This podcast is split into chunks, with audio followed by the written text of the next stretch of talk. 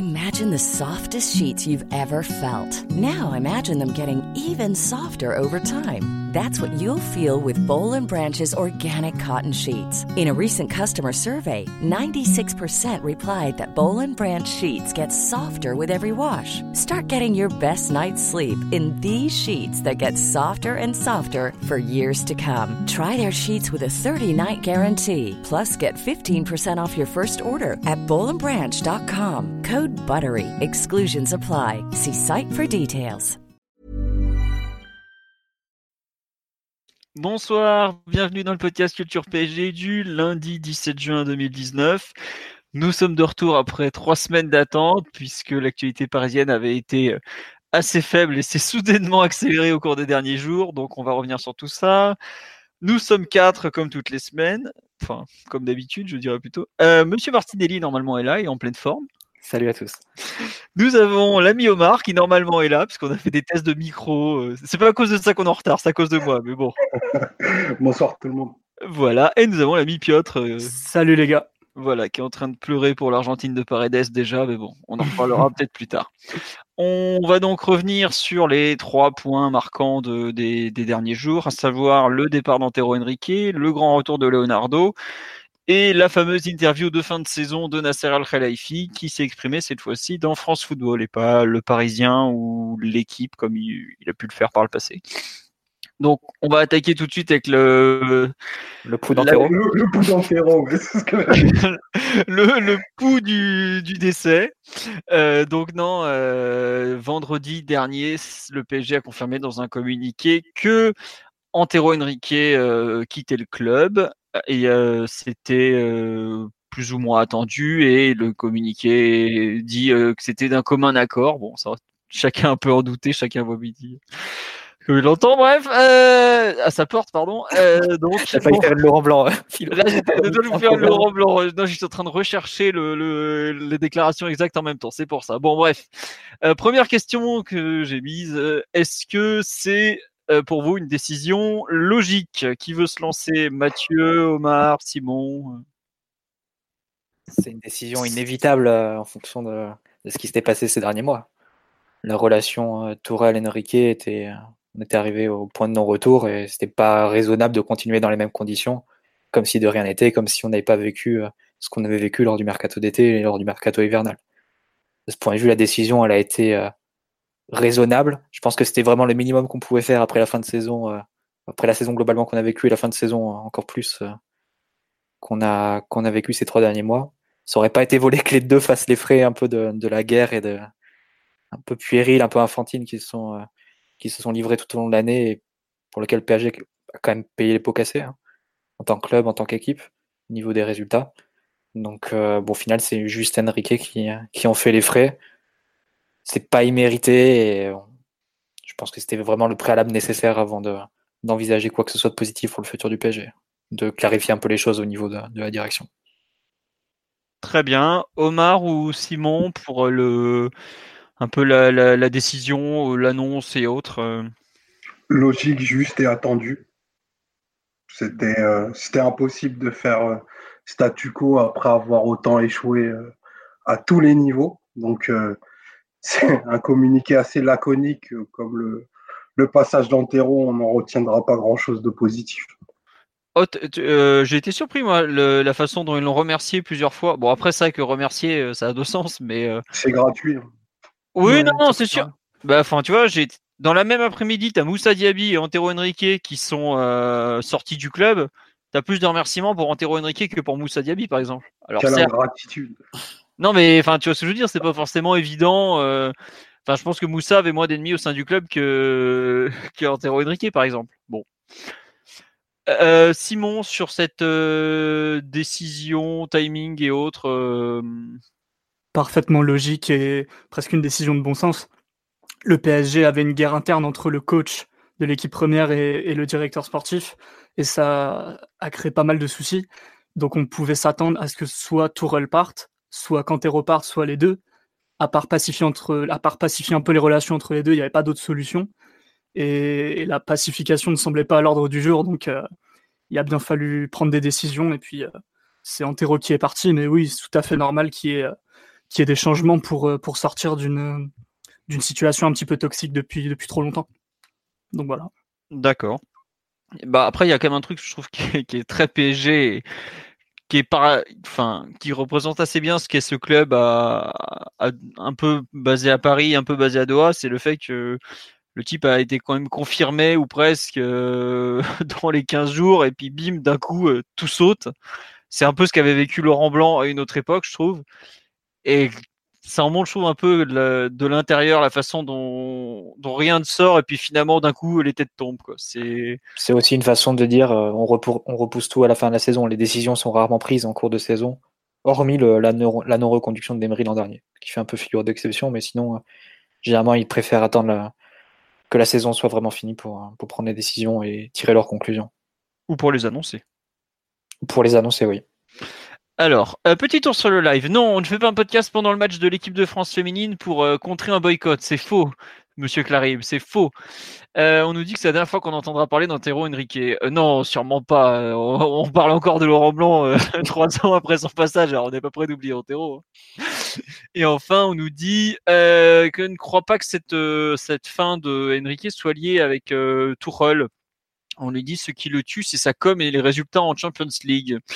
Euh, c'est vrai que dans le, enfin, on est, je suis forcé d'en parler un petit peu dans l'interview, par exemple, de Nasser Al Khelaifi, euh, ou même ce que plusieurs joueurs ont dit, c'est le manque d'un patron, et je trouve que ça, ça correspond aussi au fait que Antero Henrique a été euh, le patron du sportif pendant deux ans et n'a jamais vraiment su définir une politique, un cadre et tout ça. Et aujourd'hui, il paye ses relations avec Tourelle, mais je pense que c'est donné peut-être un peu trop d'importance à Tourelle par rapport à dans le choix de se séparer d'Antero. C'est juste. Enfin, il, ne paye pas que ça, quoi. oui, c'est un tout. Le, bilan est, le bilan est lourdement défavorable. La balance, elle penche euh, d'un côté très fortement. Quoi. Et c'est pas très positif. Hmm. Bon, on va justement avancer au bilan. Quel bilan on fait de son passage Donc, Omar, toi, tu es forcément très négatif de ce qu'on a compris. Non, non. Bah, si tu prends en compte que bah, tu as la balance euh, des transferts qui est déficitaire, que l'effectif est, fortement appauvri, limite de manière euh, méthodique et, responsable, qu'il a des inimitiés avec toutes les strates du club, qu'il a une approche euh, assez clanique de son management et tu te t'es demandé s'il servait les intérêts du club, que ben, il a été muet euh, même quand la tempête était, était forte, euh, que le centre de formation a explosé, que les ventes ont été, euh, ben, pour ma part, je trouve assez, assez sous-évaluées. Je pense à Iconé quand je dis ça. Et que ben, il n'avait pas une énorme vision du sportif hormis et hormis le trading et que ben, son impact est inexistant sur, sur l'équipe première. Aujourd'hui, euh, qui peut se targuer d'être une recrue d'Antero, une recrue impactante? Ben, À partir du moment où tu as tous ces éléments-là en ta défaveur, euh, le bilan, il est ce qu'il est. Il n'y a même pas besoin de dire que c'est positif ou négatif. C'est tellement clair que moi, perso, j'ai rien d'autre à rajouter. Aucun regret quant à son départ. Ok, bon. Donc, on a eu une mise à mort terrible de la part d'Omar. Euh, Mathieu, est-ce que tu veux compléter euh... Je n'irai pas jusqu'à te défendre Apéro, mais je vais quand même dire que. Le mythique surnom. il faut prendre le. Il faut prendre le. On va dire le portrait dans, sa globalité. la façon dont tout s'est déroulé. Antero Henrique, il hérite aussi d'une situation. La situation, c'était euh, un effectif qu'avait bâti Leonardo entre 2011 et 2013, qu'il avait si bien bâti que son successeur, qui n'en était même pas un, Olivier Létang, s'est essentiellement contenté de faire de la gestion. Le PSG a se contenté d'un titulaire par été à, à peu près. Trapp, Di Maria, euh, David Luiz. Mais globalement, l'équipe type n'était pas changée. D'ailleurs, en 2016, l'équipe type du PSG, c'est quasiment la même.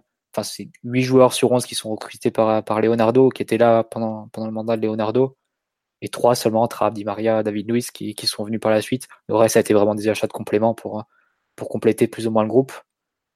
Donc cette période de gestion là a été peut-être surévaluée par le club parce que pendant ce temps le PSG n'a pas anticipé, n'a pas essayé de préparer les successions qui pourtant s'annonçaient comme importantes, celle d'Ibra, celle de Mota, celle de Maxwell.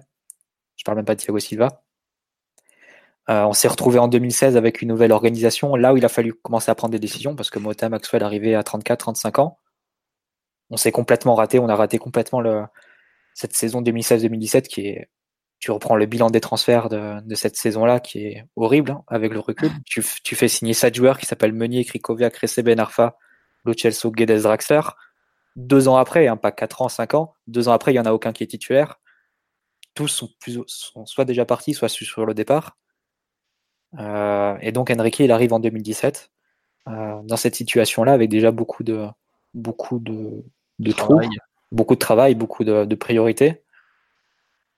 Il y a le choix qui est de fait de faire de Neymar et Mbappé, qui va évidemment impacter tout, tout le reste.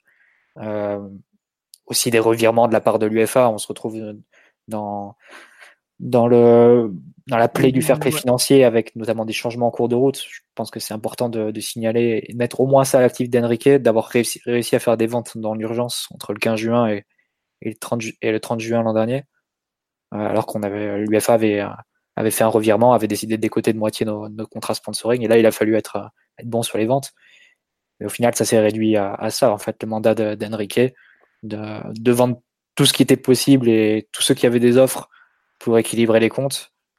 Mais il n'y a pas vraiment eu de stratégie pour, euh, pour compléter l'effectif. Après, certains diront qu'il a été empêché, qu'il aurait qu'il avait prévu certaines ventes et tout ça, mais ça reste quand même des rumeurs, c'est pas, pas vraiment étayé par les faits. Lui s'est jamais exprimé, donc on peut pas vraiment dire quelle était sa, stratégie ou sa vision pour le club. Et donc c'est ce qui, nous rend difficile ou qui nous rend obligatoirement sévère sur son bilan parce que comme il a jamais pu justifier, comme il a jamais pu expliquer quelle était sa stratégie, nous on constate juste des faits et on constate que l'effectif à la mi-juin 2019, bon bah globalement tu as un tiers de l'effectif qui a gardé et les deux tiers s'il part, je pense que personne ne regrettera. Donc c'est quelque part un, constat d'échec accablant et, et, des, des, problèmes à tous les postes qui viennent de loin et qui ont été aggravés depuis deux ans. Mmh. Mais enfin, pour moi, tu as un truc en dit long, c'est que tu dis euh, pas de une stratégie d'échec. Tu as l'impression, quand tu regardes un peu avec du recul, qu'il n'y a jamais eu de stratégie qui s'est adaptée aux circonstances, mais que tu aucun, aucune vision directrice. quoi. Euh, L'UEFA dit on vend, bon bah il vend, euh, mais tu, je me souviens, des supporters de Porto vous nous avez dit ouais, vous allez voir, pour faire du travail euh, entre guillemets de revente, euh, acheter, négocier, tout ça, il saura le faire, mais ne demandez pas ne lui demandez pas de définir une politique, de définir un cadre, d'être une personne, euh, une figure un peu, quoi. Et c'est exactement ça, en fait. Non, mais tu aurais pu avoir une politique de, de coûts, de, de, joueurs recrutés à entre 5 et 15 millions d'euros en Amérique du Sud et pour pouvoir les revendre juste après. Après, il y a certains dossiers, par exemple, on sait Eder Militao, par exemple, qui était un joueur qu'Enrique euh, suivait. Typiquement, il pouvait rentrer dans cette stratégie-là. Après, pourquoi le deal s'est pas fait? Est-ce que c'est Enrique qui l'a pas conclu? Est-ce que c'est venu de, plus de plus haut dans la hiérarchie? Est-ce que tous ces tourelles qui voulaient imposer soit Boateng, soit ensuite Kerrer Après, c'est une, c'est c'est des luttes internes, des luttes intestines, qu'on espère avoir réglé avec euh, ces clarifications à l'arrivée de Leonardo. Mais c'est pour ça que c'est difficile au final de, de dire euh, quel est le bilan d'Enrique, quel était sa, son pouvoir décisionnaire. Mais dans le doute, on est obligé de dire bah, un directeur sportif euh, assume ses responsabilités et, et vu l'état de l'effectif, euh, vu l'évolution de l'effectif durant les deux ans, si tu considères le directeur sportif responsable, tu es obligé de dire que c'est un gros constat d'échec. Bah, sachant puis... que, enfin, juste pour dire un truc, dans son ordre de mission initial qui avait été publié sur le site officiel, il était censé gérer, euh, il était responsable de l'effectif, de la formation, de tout ce qu'a dit Omar. Quoi.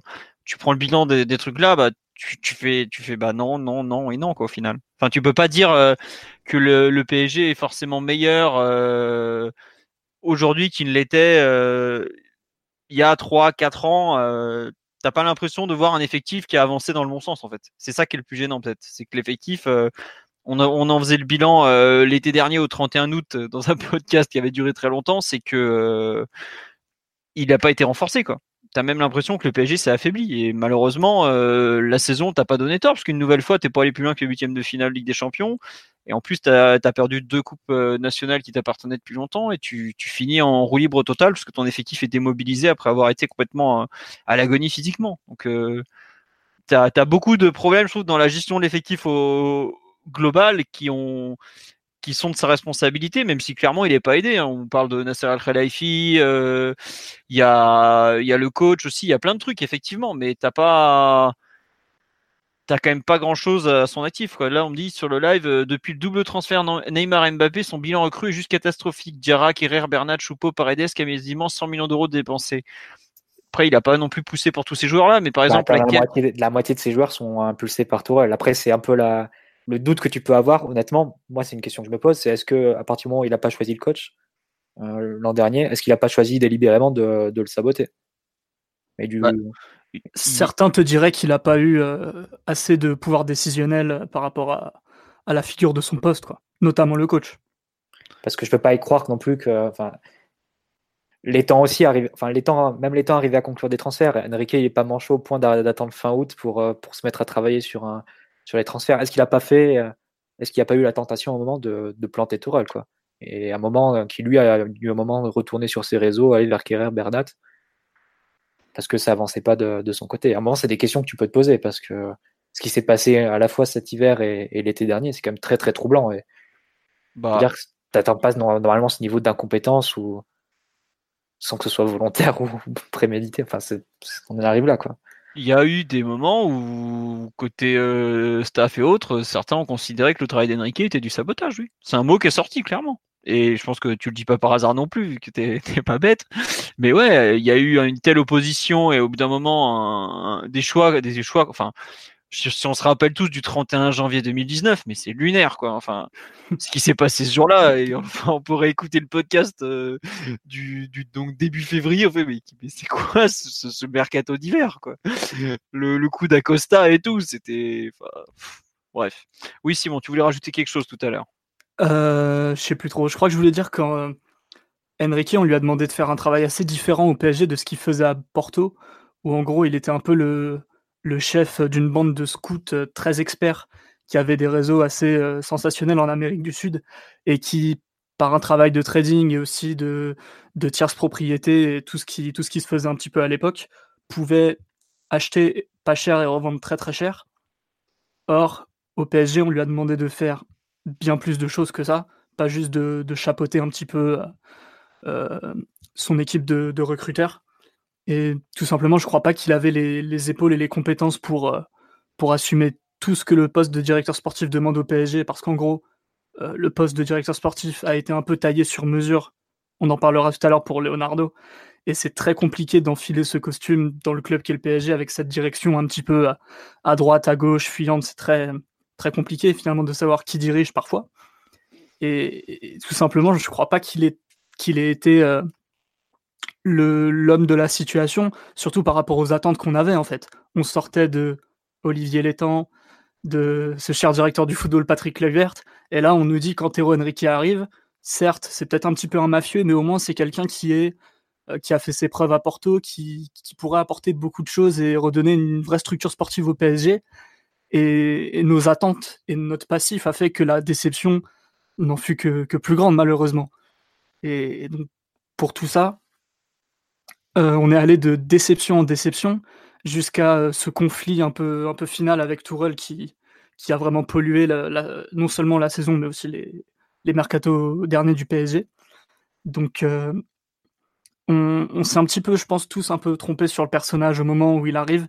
Certains se, posaient la question de dire est-ce que ce, chef du trading de Porto qui, est qui est passé par tous les échelons du club a la carrure de rendre service au PSG Malheureusement, sûrement pas. Et puis on a vu au final aussi que le PSG ne l'intéressait peut-être pas beaucoup, dans le sens où il travaillait beaucoup pour les intérêts de, des gens qui étaient un petit peu ses proches, voire son équipe donc les agents qu'il connaît bien, euh, les gens qu'il a placés au club, euh, tout ça pour protéger une, euh, ouais, son équipe à lui et, les intérêts du PSG paraissaient parfois bien secondaires dans tout ça, même si on n'oublie pas qu'au moment où il arrive, bien sûr, c'est la folie Neymar-Mbappé et, mine de rien, ce, coup double qui provoque un petit peu la furie de, de l'UEFA sur le fair play financier, ça définit un petit peu aussi tout ce qui, s'est passé, même s'il y a eu énormément d'erreurs. C'est pas euh, le fair play financier qui nous a fait mettre 100 millions sur des joueurs dont la plupart n'ont pas beaucoup euh, apporté ou pas tant que ça, vu, les besoins qu'on avait en tout cas. Mmh. Euh, juste pour compléter un peu cette analyse, il y a sur live, il y a pas mal de trucs.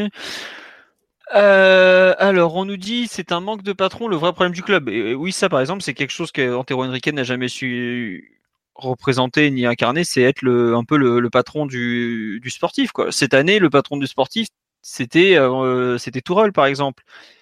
Et est-ce que l'entraîneur doit être le patron euh, de la politique sportive du club? Euh, Non, normalement, c'est pas son rôle. Quoi. Donc ça, ça, a été un vrai souci. Et Nasser Al-Khelaifi ne s'en cache euh, qu'à moitié, lui qui a été assez peu présent cette saison parce que très occupé par ses autres casquettes et divers problèmes.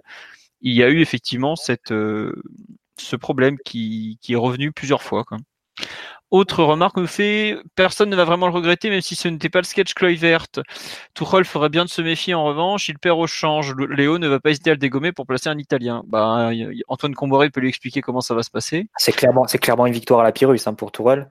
Si on te dit en janvier que, que le bilan à la fin de la saison sera Tourelle qui reste et Enrique qui part, tu peux spontanément te dire que le grand vainqueur c'est automatiquement Tourelle qui sort renforcé, qui va avoir plus de pouvoir, plus d'influence au sein du club au final, l'arrivée de Leonardo, j'ai la, sensation que ça restera encore plus son, son, son périmètre, son champ d'action. Parce que autant avec Enrique, il avait quand même eu des recrues qui avait demandé, autant Leonardo, enfin, il avait donné, il avait donné Bizevac à Comboiré un peu comme, comme un sucre, parce que ça faisait deux ans qu'il le réclamait, mais je pense pas qu'il aura, il aura beaucoup de marge de manœuvre de ce point de vue-là. Il perd encore en pouvoir et en influence. Donc, euh, quelque part, c'est une décision qui, fait deux victimes. Enrique, évidemment, mais, mais Tourelle peut-être à plus, plus moyen terme, mais même dans l'immédiat au niveau de ses pouvoirs. Hein. Allegri prend des cours de français. Hein. Après, oui, je pense que Tourelle, euh, il préfère aussi quelqu'un. Euh, ah, il aura des meilleurs joueurs, mais il aura plus de pression et moins de pouvoir dans le, dans le choix des joueurs. Donc, ça ah, Moi, on, peut faire un peu de science-fiction pendant 30 secondes.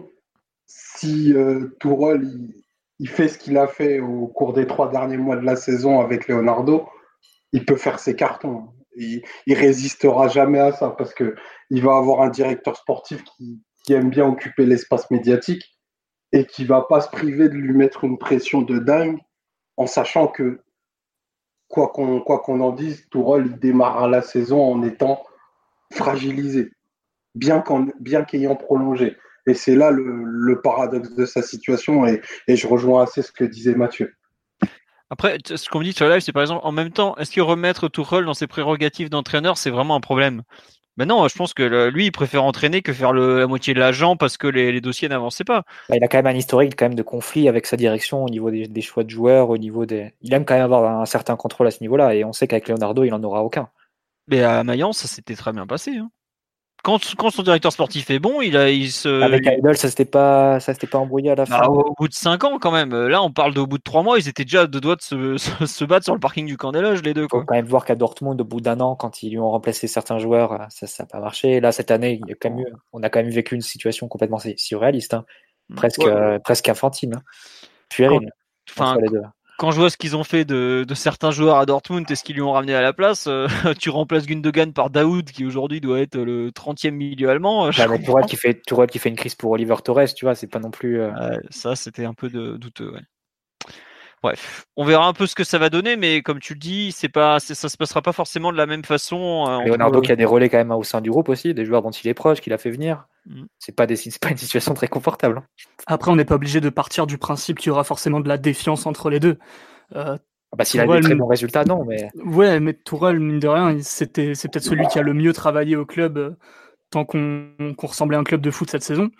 Et, il n'a pas plus de problèmes que ça, apparemment, avec l'effectif, ni avec les cadres, ni avec d'autres. Donc, euh, je pense que, que, tout ça peut, peut s'accorder en bonne intelligence. Leonardo, il a une approche italienne du poste. Je veux dire, les, les cinq bons mois où on faisait 4-4-2, 4-3-3, je sais pas trop quoi, là. Enfin, Leonardo, je pense que sincèrement, il en a rien à foutre.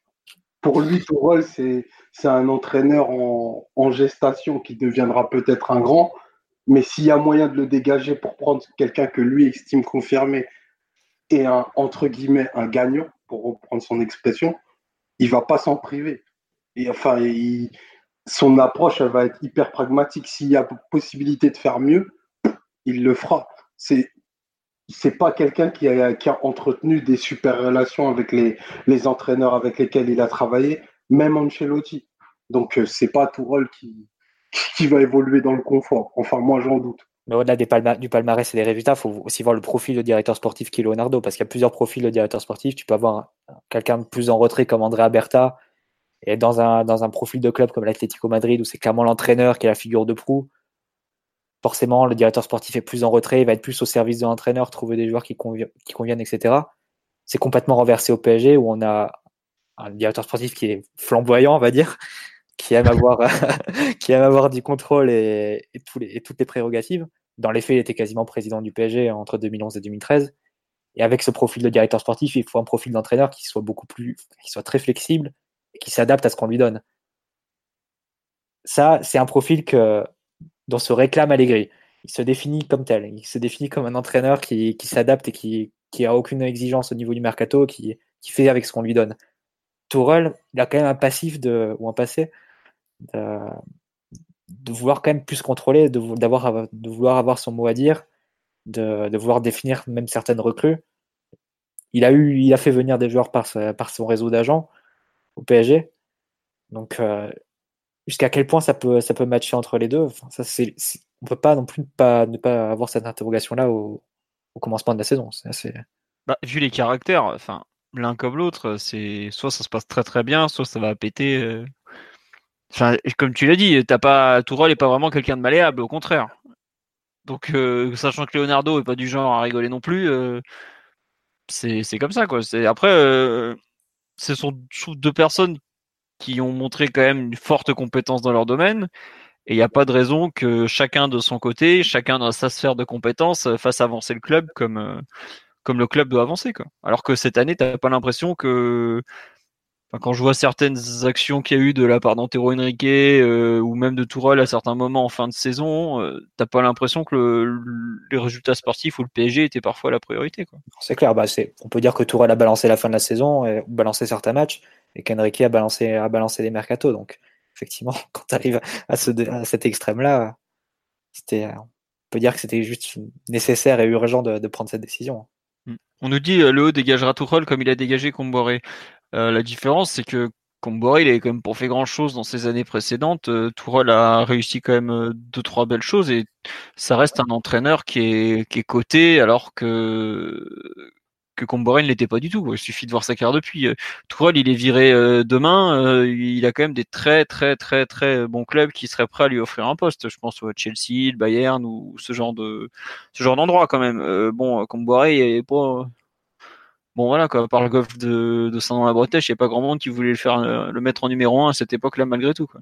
Et d'ailleurs, euh, Laurent Blanc avait eu un peu le même souci, ça va rebondir après le PSG, c'est pas simple. Lui, je m'inquiète pas trop pour lui, bizarrement. Sur euh, Antero Henrique, est-ce que vous voulez rajouter quelque chose concernant euh, son héritage, son passage ou autre, avant qu'on attaque vraiment le, le, gros morceau du retour de Leonardo, messieurs? Au revoir. Très bien. Au revoir. merci, merci quand même. Et, puis, et, puis, santé aussi. Santé. Moi, je dis que la, la rue Keller va être en, en difficulté là ces prochaines semaines. Ah, le chiffre d'affaires va baisser euh, drastiquement. Bon, on va dire. Non, euh, je, me demande quand même où il va rebondir. Entre la Chine, le Qatar et autres, j'ai du ah mal à bah, l'imaginer il va se concentrer sur le mercato d'Aldouaï, là, je pense. Bah n'empêche que je, je, je, suis surpris, enfin je me demande ce qu'il va devenir honnêtement. Il y a beaucoup, enfin on voit beaucoup de fonds d'investissement américains investir, euh, enfin américains ou autres, investir dans des clubs européens. Je serais pas du tout surpris de le retrouver euh, dans ce type de projet où... Il est quand même très proche d'agents très puissants. Voilà. Il peut, il peut retrouver. Hein. Exactement. Euh, je pense qu'il retrouve. Ah oui, non, c'est dans son style. Euh, il... Je te dis, dans ce genre de projet où le but c'est de prendre des gamins et de les revendre plus cher, euh, il fera très bien l'affaire, oui. Très très bien l'affaire. Au PSG, par contre, ça correspondait pas, quoi. C'est tout. Et puis bah, chacun, enfin après deux ans, tout le monde est arrivé à cette conclusion. Même lui, je pense que le PSG ne lui manquera pas, si ce n'est la rue, la rue Kléber, l'avenue Kléber, pardon. Mais bon, bref, on va avancer sur le fameux retour, donc celui de Leonardo, six ans après son départ précipité à l'été 2013. Mathieu, je m'entends en double, je crois, si tu ne coupes pas le son. Euh, on a euh, le grand retour qui a été annoncé vendredi dernier par un communiqué. On n'avait aucune photo de, de, Leonardo sur Paris ou autre. RMC a diffusé quelques images tout à l'heure. Je sais qu'il était dans les locaux du club cet après-midi.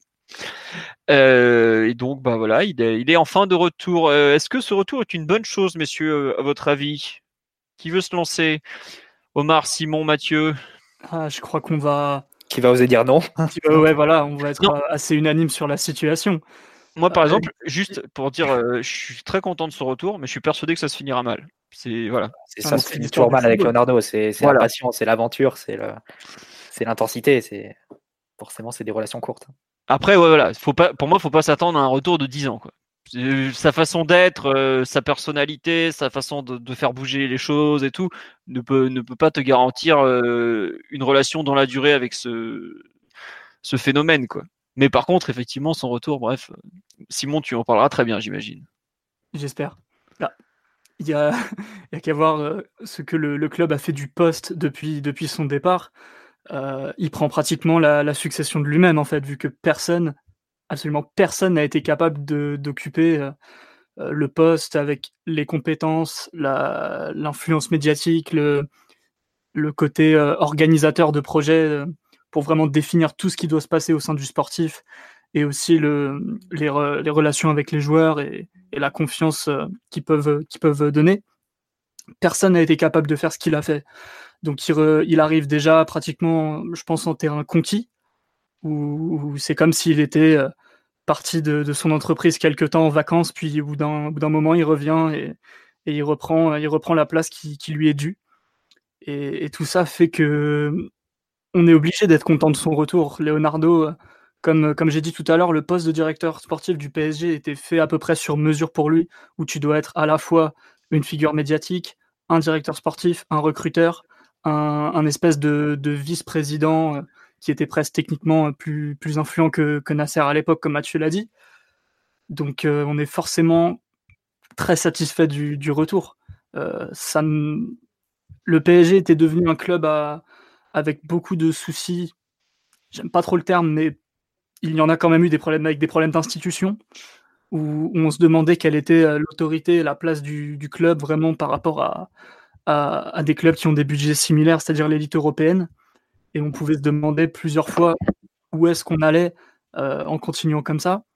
Donc euh, le retour de Leonardo, c'est pas c'est pas miraculeux, ce sera pas parfait, mais au moins tu peux espérer que que tu retrouves un peu de, dignité dans tout ce que tu fais quand même. le retour de la dignité. On dirait une phrase de bar là. Le retour de Leonardo, c'est le retour de la dignité. Merci, merci Simon, c'est important faut se battre pour un football digne. Euh, Mathieu Omar, pour le retour, euh, ce retour de Leonardo, euh, qu'est-ce que vous en pensez? Je pense qu'il faut s'arrêter 15 secondes sur les, réactions quand même à, sa, venue. C'est, elle est presque. On pas vu ça depuis Neymar. Hein. Elle est presque autant célébrée que la, que la venue de Neymar. C'est, dire, c'est dire l'attente. Je pense que c'est le personnage qui fait de l'environnement PSG, ancien joueur, joueur actuel, dirigeant, ancien dirigeant, entraîneur, etc qui fait le plus l'unanimité chez les supporters. Et ça, pour moi, ça dit deux choses. D'une, à la fois la qualité de son travail et inversement la mauvaise qualité de, ceux de, ses successeurs. Et de deux, c'est peut-être quelque chose de, moins perceptible, mais pour beaucoup, Leonardo, Simon, tu disais, le poste, il est fait pour lui, mais je dirais presque que le club, il est, il est, il est fait pour lui. Il incarne le club Leonardo. Il à travers sa personne, il est projeté beaucoup de, de ce qu'on aime voir chez le PSG ou de ce qu'on aimerait, euh, de ce qu'on aimerait voir du PSG. Donc euh, voilà, c'est quelqu'un qui a, qui a la classe, qui parle plusieurs langues, qui, euh, qui a une certaine arrogance. Il faut se rappeler, faut se rappeler le, ses, déclarations de l'époque en Ligue 1. Bon, il, venait quand même, non, mais pas forcément à race, mais il venait t'expliquer, enfin, il venait t'apporter la civilisation en Ligue 1 à une époque où où il n'y avait pas de où il y avait pas de directeur de performance, il n'y avait même pas de, de GPS pour mesurer les, non, mais c'est vrai, à l'époque, il y avait pas ça en Ligue 1 et tout ça. Il venait révolutionner il venait, révolutionner la préparation physique, la qualité des pelouses et tout ça. C'est des... Et le tout avec une certaine arrogance en disant bah, Moi, j'ai vécu 15 ans en Italie, 15 ans dans les meilleurs clubs en Europe. Euh, je viens vous apprendre comment on fait. Quoi. Et c'est vrai que ça n'a pas plu et c'est le côté un peu euh, pareil contre la province et tout. Ouais, le côté seul contre tout, c'est vraiment très savoureux quand on est euh, supporter du PSG et qui voilà c'est un peu l'une des devises euh, des devises du club et l'une des, des marottes donc pour tout ça c'est Leonardo le retour de Leonardo il, il, est très très apprécié chez les supporters pour ce qu'il incarne et aussi pour la qualité de son travail et, ses compétences Après, comment ça se terminera? Est-ce qu'il réussira à, faire du, de l'aussi bon travail que pour son premier mandat? Ce serait, assez exceptionnel parce que les conditions sont différentes. Euh, en, positif et en négatif. En, négatif forcément parce que voilà, les prix ont, les prix ont triplé. Euh, globalement, tu fais, euh, on fait Mota, Verratti, Matuidi, Ibrahimovic et Thiago Silva pour le même prix que Kerrer et Paredes. les prix sont, sont complètement sont devenus fous. Euh, il y a aussi beaucoup plus d'équipes qui sont capables de mettre les prix euh, qu'on était capable de mettre à l'époque. Il faut se rappeler qu'on fait Pastore et Lucas parce que Chelsea et United refusent de surenchérir. Aujourd'hui, c'est des clubs qui mettent 80 millions sur la clause libératoire de Kepa, sur, sur Lukaku. C'est euh, le marché a complètement changé. Par contre, il faut aussi dire, pour être juste, il faut aussi dire que le PSG a complètement changé depuis et, l'attractivité du club a rien à voir avec ce qu'elle était quand Leonardo débarque. Ibrahimovic, il a fallu le, forcer pour, pour qu'il signe. Aujourd'hui, je pense que il y a beaucoup plus de grands joueurs ou de très bons joueurs qui sont, qui sont attirés par le projet du PSG. Le niveau de la Ligue 1 a quand même augmenté. Du moins, des meilleures équipes en Ligue 1 a augmenté. Donc, pour toutes ces raisons, le contexte est très différent et c'est assez dur de savoir quelle, quelle peut être euh, son, son, pas son influence, mais la qualité de son travail dans, dans des conditions si différentes. Est-ce qu'il peut faire des aussi bon travail que, que lors de son premier mandat? C'est tout, c'est tout ce qu'on souhaite, mais les temps ont changé. Omar, sur euh, ce, retour euh, par rapport à ce qu'ont dit déjà euh, Mathieu et Simon? Oh, Ça a été très complet. Ben, c'est le retour de l'homme projet.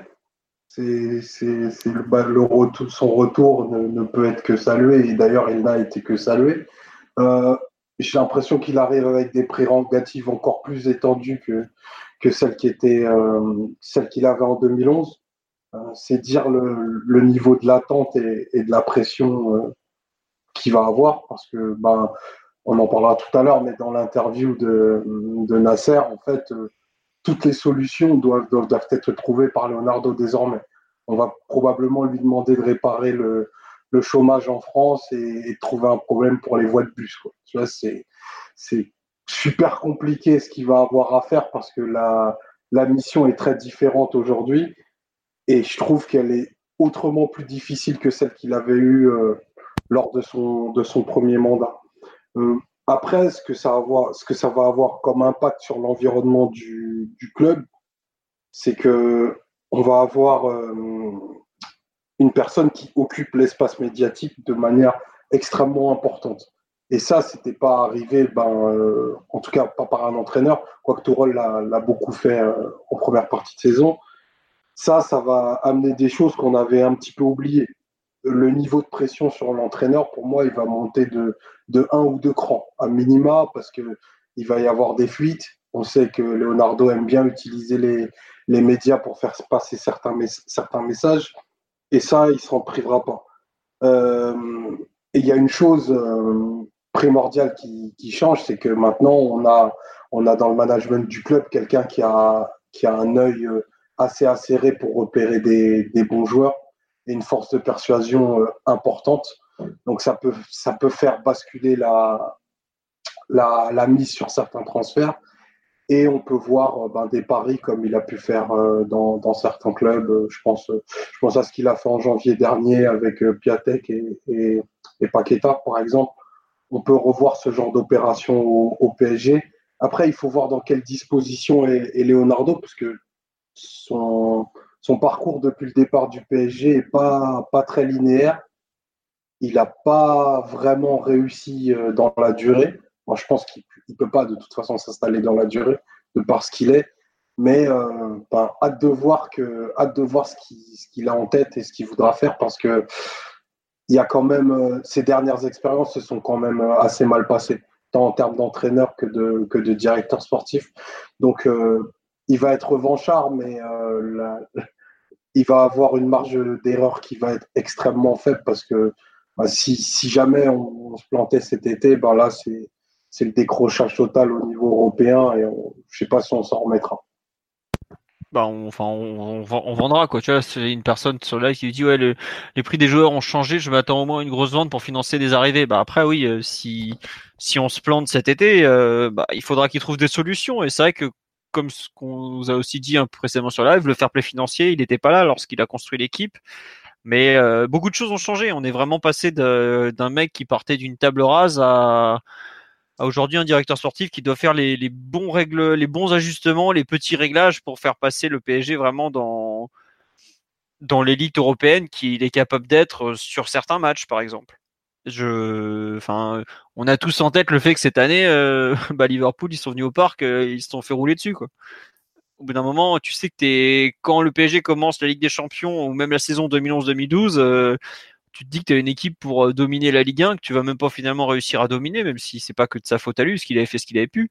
Mais t'es plus du tout dans la même dimension. Euh, le retour est une excellente chose, mais c'est vraiment pas du tout la même chose qu'il attend. Quoi. Mais alors vraiment pas du tout. Et je trouve que autant au départ, euh, la star du club quand il arrive, c'est lui, de façon très claire. La première année, ok, Pastore, Gamero, tout ça, bon. Ah, voilà. Ibra quand même, Non mais Ibra, il arrive après un an pendant un an, la star du club, c'est Leonardo. Ah, la, deuxième année, on parle que de, que de Ibra. Oui, la deuxième année, on parle que d'Ibra, je suis d'accord, mais malgré tout, ça restait. Enfin, déjà, il commençait à, à, laisser un peu le. Il était moins présent sur le devant de la scène et tout. La, deuxième saison, on le voit déjà un peu moins, même s'il y a des sorties absolument mythiques. bonzement, l'arbitre, tout ça, là. Mais, le crocodile et l'ours. le crocodile et l'ours, tout ça. Mais ce que je veux dire, c'est que là, en gros, il, il revient dans un rôle où Nasser Al-Khelaifi lui donne pratiquement les clés du club. Parce qu'on va reparler de l'interview, mais il y, a des, y a des passages où je suis là, ah quand même, ah ouais. Enfin, Leonardo lui-même dit qu'il a, il n'est pas forcément au courant de tout ce qui s'est passé dans le club pendant six ans, même s'il a suivi de loin parce que bah, c'était son boulot d'être dans l'actualité du PSG. Comme tu l'as dit, Omar, euh, il a eu des, expériences très diverses. Il a été consultant à la télé italienne, il a été entraîneur en Turquie, ça a été un flop monumental. Bah, la direction est... partie au bout de bois, quoi, avec la direction qu'il avait, qu'il avait ramené est partie euh, tout de suite. Voilà, oui, mais bon, à l'époque, euh, comme le, JDD l'a écrit dans son édition de cette semaine, à l'époque, il disait qu'il voulait rester entraîneur, quoi. Aujourd'hui, personne. On dit que c'est un personnage instable, en fait. C'est un, c'est un personnage euh, voilà, volcanique. Euh, voilà. Et il est capable de se mettre euh, dans de sacrés traquenards aussi. Oui, oh, bah oui, quand tu vas. C'était à Kazim Paza qu'il était en Turquie. Non, en Sport, non? En Sport, pardon. Kazim Paza, c'est un autre.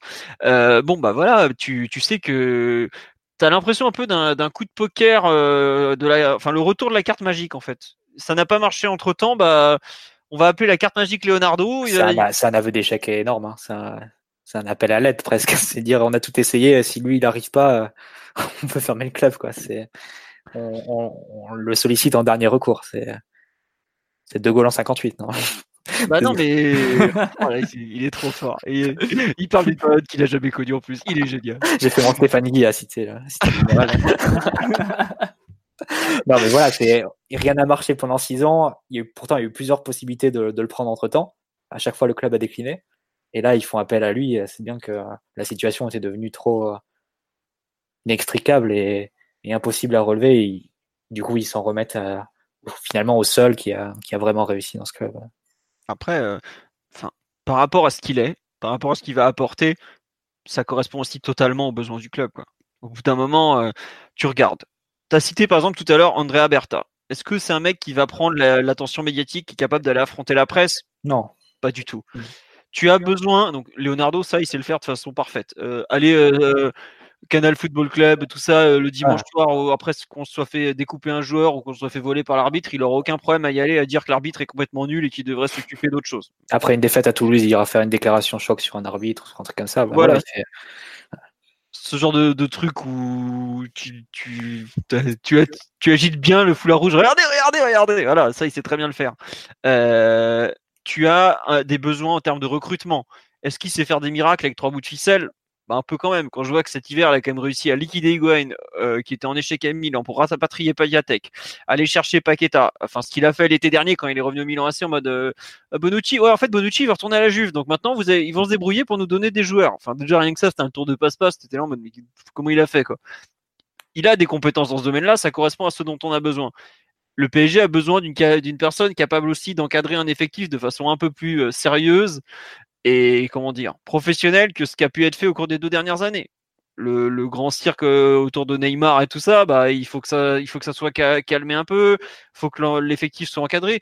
Même les joueurs, enfin quand t'as Marquinhos qui déclare qu'il y a besoin d'un patron dans la maison, enfin rien que ça, c'est, je parle même pas de Thiago Silva qui avait déglingué Enrique après Liverpool ou ce genre de choses. Enfin, t'as un vrai besoin d'autorité au quotidien qui n'était pas là. Il l'incarne totalement. Donc, tu prends tous les points forts du mec, ça correspond aux points faibles du club. Donc c'est aussi logique d'aller chercher ce type-là qui est vraiment qui ressemble à la bonne personne au bon moment. Après, euh, on est bien d'accord que sur la durée, il va falloir aussi avancer, commencer peut-être à. Enfin, c'est ça qui est fou, c'est qu'il vient pour construire la suite, mais on sait très bien que ça va être compliqué pour lui d'être la suite parce que euh, ça correspond pas à sa mentalité, ça correspond pas à ce qu'il est. C'est pas grave, hein, qu'on pense déjà au présent, on pensera ensuite au, futur. Hein. Mais il y a, une idée de logique et il représente un enthousiasme qui s'était perdu autour du club, qui fait forcément beaucoup de bien. Enfin, aujourd'hui, euh, on était fin mai, on a fait des podcasts, on disait mais on peut pas repartir avec le même duo l'an prochain, quoi. C'est pas possible. Ça, on va dans le mur de façon absolument certaine. Là, tu te dis, il y a beaucoup de choses qui peuvent changer quand même. Alors effectivement, là on nous dit est-ce qu'il est possible qu'il euh, va dégager par exemple Kurzawa, Kimpembe, Draxler, Pomoting, Meunier? Il peut pas inventer des offres pour des joueurs non plus. Mais par contre, je pense que sur le sur le mercato, il y aura peut-être une approche complètement différente, plus agressive. Il va se retrouver retourner vers des marchés qu'il connaît mieux, des joueurs qui correspondent peut-être mieux à ce que le PSG attend. Enfin, il faudra vraiment que ça que ses ambitions collent au projet, et c'est pas tout à fait sûr, parce que comme il le dit lui-même, hein, il est parti 6 ans, c'est pas rien 6 ans en football. Hein. En tout cas, il connaît le niveau d'exigence de ces clubs-là, et c'est quand même un, point qui a, qui a, quand même marqué les précédentes directions et les, différents couples entraîneurs-directeurs sportifs, j'ai trouvé.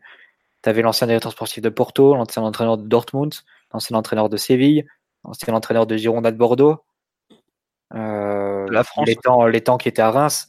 Au final, ils, a, et tu le voyais d'ailleurs un peu dans leur, dans leur piste de recrutement. Il y avait quand même une baisse du niveau d'exigence et, de, du niveau d'ambition aussi. C'était pas la même que Ancelotti et Leonardo qui, à l'été 2012, veulent faire Thiago Silva, Ibrahimovic et Modric. On était quand même descendu de, de, plusieurs crans. Il y avait eu des, un peu des absurdités. Ben, Blanc qui avait réclamé Stambouli, Emery qui avait voulu euh, Lucas Perez à son arrivée, qui Berchich la saison suivante, Tourelle qui a fait venir Choupo-Moting. Je pense que Leonardo il connaît plus. Euh, après, je dis pas qu'il y aura pas d'échecs, il y aura forcément des échecs. Il y en aura forcément. Ça n'existe pas recrutement. Je pense que le, niveau des joueurs qui sera, qui sera visé sera un peu plus haut. Enfin, il y aura pas d'absurdité, euh, d'incongruité comme on a pu connaître euh, quasiment chaque année. et puis même s'il hérite d'une situation difficile, il y a des manques qui sont tellement clairs et profonds que je vais pas dire que n'importe qui avec trois neurones pourrait les corriger, mais, mais presque quoi. À un moment donné, tu sais qu'il te faut un bon relayeur, qu'il faut il euh, y a ce genre de choses à régler dans l'effectif et, tu peux, tu peux ne, seulement t'améliorer. quoi. Bah, oui, oui, non, mais enfin, c'est ça qui est. Enfin, on est obligé de reparler d'Enrique, mais par exemple, la gestion du cas de Mota, c'est. Je vois pas comment un mec comme Leonardo pourrait laisser passer un truc pareil quand même. Tu vois, au bout d'un moment. Qui peut le contrat avant de le faire signer? Ouais, non, non, mais ce que je veux dire, c'est que tu. Enfin, quand. Euh, quand tu t'es trimballé avec un trou en plein milieu de ton milieu de terrain pendant quand même deux ans, enfin un an et demi, parce que le pauvre Mota, il était sur la jante euh, bien comme il faut. C'est pas possible. Hein. Un, directeur sportif d'un club comme ça euh, ne peut pas accepter ça. Enfin, regardez ce qui s'est passé au Milan AC. Higuain n'a pas fait l'affaire. En six mois, même pas, ça a duré quatre mois, Higuain au Milan AC. Il l'a rechangé, il est allé chercher Piatek. Enfin, il, il a fait des ajustements. Alors après, tout son recrutement n'a pas été parfait, hein, loin de là. Il y a, comment il s'appelle, l'espagnol qui a mis, je sais pas, genre 8 mois à devenir bon. Il y a eu plein de... Casillero et Laxat, euh, les deux, enfin, les voilà. c'était pour le fair play financier, c'est que le Genoa devait, devait de l'argent pour la Padula qui n'était pas en mesure de, de payer, et Villarreal devait de l'argent pour Baca. Et du coup, ils se sont arrangés. Euh, ils ont fait signer un joueur de Villarreal qui était Casillero et un joueur du Genoa qui était Laxalt par des arrangements typiques des clubs italiens, notamment le Genoa qui est coutumé de ça. Donc euh, voilà, parce que pour le bilan, bah, ça faisait euh, ça faisait une plus-value plus forte pour le Milan et, et à, l'inverse, l'achat de l'Axat et Cassiro qui pouvait amortir. Enfin, c'est des jeux d'écriture comptable ces, ces deux transferts-là. Voilà. Mais ce genre de truc, euh, ça reste, enfin, ça reste un directeur sportif expérimenté qui est capable de faire des coups assez fous et qui, qui devrait, enfin, je, je vois pas comment il peut faire pire que ce qu'on a vécu sur les deux derniers mercato, honnêtement, quoi. Parce que le coup du milieu de terrain, on s'est, enfin, on a enchaîné les, erreurs au milieu de terrain, euh, ça va être difficile de faire pire, quoi. Donc euh, rien que ça déjà, bon, ça peut, je sais pas, je trouve qu'il y, y, a un côté, euh, enfin, par rapport à ce qu'il a fait, je vois pas comment il peut se, il pourrait plus se tromper et je trouve qu'il manque pas non plus énormément à cette équipe. À cet effectif, il manque pas mal, mais à cette équipe, il manque pas forcément beaucoup. Je pense au 11 type donc. Et il est, il en est, il est capable vraiment de de faire repartir un peu ce, groupe vers l'avant ou au moins de, de, le faire changer, de le régénérer dans, le bon sens. Omar, sur, euh, tu rajoutais quelque chose autour de Leonardo ou les autres d'ailleurs? Euh, bah, C'est mieux le micro. à mon sens, pour, euh, pour aller pour, par rapport à ce que tu viens de dire en conclusion, le faire repartir de l'avant, ça, ça passera par des décisions, par des décisions très fortes. Et je pense que le début de son mandat va être, va être animé parce qu'il va devoir asseoir son, son, son autorité, même si c'est le, mot, c'est le mot le plus à la mode au, PSG en ce moment, au travers de, de, décisions qui vont être vraiment marquantes. Donc peut-être se couper de, de gens que lui-même a, a recruté parce que ben il faut régénérer cet effectif pour qu'il qu'il reparte de l'avant. Après, à, mes yeux, la, la, somme des choses à régler et le, nombre de problèmes, entre guillemets, est vraiment colossal. Et, je pense que quand, euh, quand on parle de faire un audit du club à, à tous les niveaux, là, on parle beaucoup de, de l'équipe première, mais on, on, avait un directeur sportif euh, jusqu'à vendredi dernier qui, qui, avec une, une petite dizaine de personnes, s'était totalement coupé du reste du club. Donc Leonardo, sa mission aussi, c'est de reconnecter tout, tout, le club. Et ça, il a un temps record pour le faire et, et on a tout ce qui est relatif aussi à l'équipe première, à la compétitivité de l'effectif pour redevenir crédible sur la scène européenne. Donc c'est pas c'est pas une petite mission. Après, il est habitué à ces missions euh, et à ces travaux un peu dans l'urgence. Le PSG au Milan, il arrive le 15 juillet les deux fois. Hein. Tranquille. Donc là, même, on peut dire qu'il est en avance. Il, est, il, est large. Dois-je te rappeler que le grand Patrick Kluivert a été nommé un 14 juillet?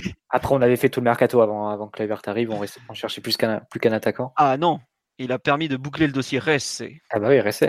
Dont, nous vous signalons la sortie d'un nouveau clip ce, week-end. le formidable RSC est toujours aussi prolifique derrière les platines. oui, quand on parlait des problèmes dans la cas Leonardo, c'est vrai que j'avais oublié Non, mais enfin, je pense que Leonardo, quand il va voir l'effectif euh, sous contrat au 1er juillet, il va faire. il y a du boulot quand même. Hein. Il y a beaucoup. qui va en brûler quelques-uns euh, publiquement sur la place du Trocadéro. C'est possible. Euh, alors, on nous dit, il nous dit, on dit, il a intérêt assez dur, sinon Nasser risque de reprendre Blanc. Je pense que Laurent Blanc ne reviendra pas malheureusement. Bon, on, aime beaucoup faire des allusions à lui, et puis il nous aura marqué parce que ça reste au final peut-être la, plus belle période de la RQSI, mais bon. Avec l'effectif de Leonardo. Avec l'effectif de Leonardo. C'était peut-être ça le duo magique finalement. C'est ça. Alors, euh, non, on nous dit est-ce que le mercato serait lié une vente de Neymar? Bon, le mercato, on en parlera après euh, via l'interview de Nasser et puis on en parle un peu indirectement, mais on ne sait pas honnêtement. Voilà. Est-ce qu'on nous dit, pensez-vous que Leonardo puisse changer les mentalités et amener de l'exigence quotidienne? Bah ça, ça rejoint un peu ce que disait Mathieu, c'est-à-dire le fait qu'il est passé par un très grand club, qui est le Milan AC donc, même s'il est aussi passé par l'Inter, qui est aussi un très grand club, même si c'est un peu moins surtout, surtout. un peu moins organisé que le Milan des années 2000. voilà, on dira que c'est un peu plus euh, moratiesque, avec beaucoup d'amour. C'est extrêmement discutable, mais ce n'est pas l'endroit. Voilà. Euh, non, mais oui, forcément, il y a une exigence, euh, un changement de mentalité, une exigence totale, et c'est pour ça qu'il était aussi allé chercher des, des joueurs comme Zlatan à l'époque. Et clairement, dans l'interview d'Al Khelaifi, il est mandaté pour représenter cette euh, exigence quotidienne, cette autorité quotidienne, quelque chose dont a souffert Thomas Tuchel l'année dernière le, pour imposer ses idées. Euh, quand euh, il était tout seul face à un contre-pouvoir qui était parfois trop important, euh, qui n'avait pas le soutien forcément euh, entier de sa hiérarchie. S'il a cette année Leonardo avec lui, quand tu as une direction qui fait front, qui permet de faire avancer les choses dans le bon sens, enfin en tout cas eux estiment dans le bon sens, c'est forcément très très positif. Et l'exigence, je vois pas comment elle pourrait baisser avec un mec comme ça au quotidien. C'est le premier truc qu'a dit Marquinhos, un patron pour organiser la maison un moment que ton, ton vice-capitaine, qui est là depuis des années, recruté par Leonardo en Italie, te dise ça, euh, c'est que je pense qu'il y a de la, même du côté des joueurs, du coup, il y a de la demande. Il y a vraiment. Euh, euh, mais la demande. Beau Thiago Silva, t'as beau être Marquinhos, qui tu veux, au bout d'un moment, quand tu es dans un club qui souffre de désorganisation et d'un manque d'autorité, c'est plus difficile pour tout le monde. Il n'y a aucun club au monde où ça marche mieux comme ça. Donc, au bout d'un moment tout le monde, tout le monde s'en rend bien compte des besoins qu'il y a. Mais attends, mais enfin, tous les joueurs, pas tous, mais t'as de, je liste de tête. Hein, ces joueurs qui se sont plaints justement d'un manque de vision d'avenir, de, compétitivité au quotidien, tout ça. T'as quand même, bon, Rabiot, bon, lui, on sait que c'est particulier. Alves, Cavani, il me semble que Thiago Silva a fait un peu la demande aussi. Marquinhos là, c'est-à-dire que tu as un peu toutes les cas, euh, Mbappé évidemment, j'avais oublié. Tu as quand même un peu tous les grands clans du vestiaire, tous les plus grands champions qui sont dans le vestiaire qui ont demandé ça. Enfin, au bout d'un moment, ça veut dire ce que ça veut dire. Et tu te rends compte que c'est un vrai besoin et que il va incarner cette, euh, il est même déjà cette autorité, ce, ce besoin de, enfin cette, cette exigence. Et C'était très, très nécessaire. parce que c'est pas normal que 5, 6, 7 joueurs de l'effectif, des joueurs majeurs, hein, on parle pas du, du, du 20e ou 22e de l'effectif, te disent ça, c'est ça en dit long déjà sur l'état un peu de, de laisser aller qu'il y a eu euh, cette année. quoi. Et bon, après, le président parisien a assumé complètement le fait de pas avoir été, euh, d'avoir été trop laxiste et tout ça dans, dans France Foot. Mais bon, ça, c'est bien que, qui essaie un peu cette reprise en main. Et puis si les joueurs sont d'accord, bah, c'est encore mieux. Moi, je vais vous citer un exemple tout bête. Euh, ce qui s'est passé autour de Neymar, la Copa América, la fin, à la mi-mai, le, sketch où tu as euh, Tuchel qui dit qu'il veut pas partir, l'autre qui part, on sait même pas qui au club lui a donné l'autorisation de partir. Mais ça, je pense que c'est inimaginable avec un mec comme Leonardo, quoi. C'est inimaginable. Enfin, je sais pas ce que vous en pensez, mais c'est le premier truc qui m'est venu en tête. En termes de dysfonctionnement interne affiché sur la place publique, ce truc-là, c'était. C'est un très bon exemple. Ça fait un peu la, ça fait un peu la transition. Euh, avec l'interview de Nasser et, tout ce qui se passe autour de Neymar, mais tu peux imaginer que la rééducation, enfin le, carnaval pendant la rééducation et, les fêtes d'anniversaire euh, à trois, enfin quelques jours des matchs de Ligue des Champions, peut-être y aller un peu plus mollo quoi la saison prochaine. Ça paraît, il y aura peut-être le retour des mises au vert. Hein, ah, il y avait d'ailleurs ça, je veux, je veux bien parier tout ce que vous voulez qu'il y aura des mises au vert. Leonardo, il va avoir un peu de mal avec ça aussi. ça, ça, on peut parier qu'il y aura des, des mises au vert l'an prochain avec Tourelle, euh, devra s'éplier. Ah, ils vont passer 10 jours à Compiègne euh, à faire des tours de terrain, ça va être parfait. Non, mais en tout cas, enfin, avant les matchs avec des champions, tu n'auras pas rendez-vous le jour, le jour même du match. Tu auras rendez-vous la veille euh, à l'hôtel, etc. Ouais. va devoir mettre un costard aussi. enfin. La de Quechua, euh, c'est pas très Leonardo compatible. Fini les conneries.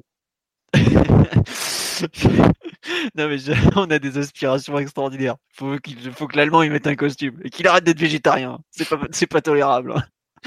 Bref, euh, bon sur Leonardo, est-ce que vous voulez rajouter quelque chose ou pas? Ou on passe à la grande interview du président? Euh, On peut rajouter que enfin quelqu'un, c'est un peu bateau, hein, mais quelqu'un qui est un amoureux du club va, va en prendre euh, les rênes effectives. J'ai aucun doute que Nasser adore le club, mais il est un peu, un peu parfois occupé à, d'autres choses. Et ça, ça fait une énorme différence quand on parle de ce mot un peu, un peu bateau, euh, un peu magique d'institution. Quand tu un ancien joueur qui, est un, qui représente autant le club et qui est un vrai amoureux du, du PSG, euh, reprend, reprend les rênes du projet, ça, forcément ça diffuse dans, chez tout le monde. Après, amoureux du PSG, je sais pas, je sais pas si on s'est, il s'est toujours décrit comme un professionnel. Dans une certaine mesure, quoi. Il s'est toujours décrit comme un professionnel et même à l'époque, il disait, bah, s'il y a une offre de Lyon ou de Marseille, pourrait très bien travailler, euh, travailler là-bas. Il sait toujours. Ah, ça, c'est le business. Après, une fois qu'il est, il est en poste. Il euh, occupe en train d'allumer des torches, mais. Euh, ah, mais il est passé du Milan à l'Inter en six mois aussi, mais après, une fois qu'il est en poste, tu peux être sûr de son, de son implication à 100%, même plus. Quoi. Par rapport à Kluivert ou, ou, ou Apéro, je pense qu'il comprend un petit peu mieux ce qu'est le PSG quand même. Oui, c'est sûr. Oui, non, non, un truc, ça qu'on a zappé, mais c'est que il connaît et il comprend très bien le club. Et c'est pas, c'est pas n'importe quoi, tu vois. Enfin, Kluivert avait des défauts, mais euh, bon, outre le fait d'être nul, mais il avait vraiment rien compris d'où il mettait les pieds, quoi. Enfin, il découvrait le poste. Enrique il découvrait l'environnement. Lui, il avait, il sait ce que c'est que de gérer un club, parce qu'il a quand même fait 27 ans à Porto et c'est pas un petit club. Hein.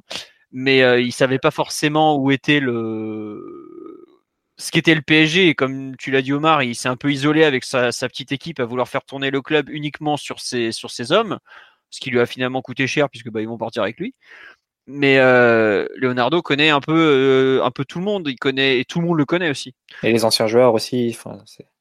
non, il représente un excellent compromis quoi. Pour les médias, c'est du pain béni quoi.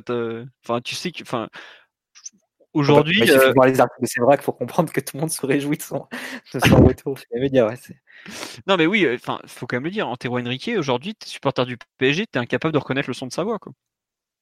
Et rien que ça, c'est c'est irréel, quoi.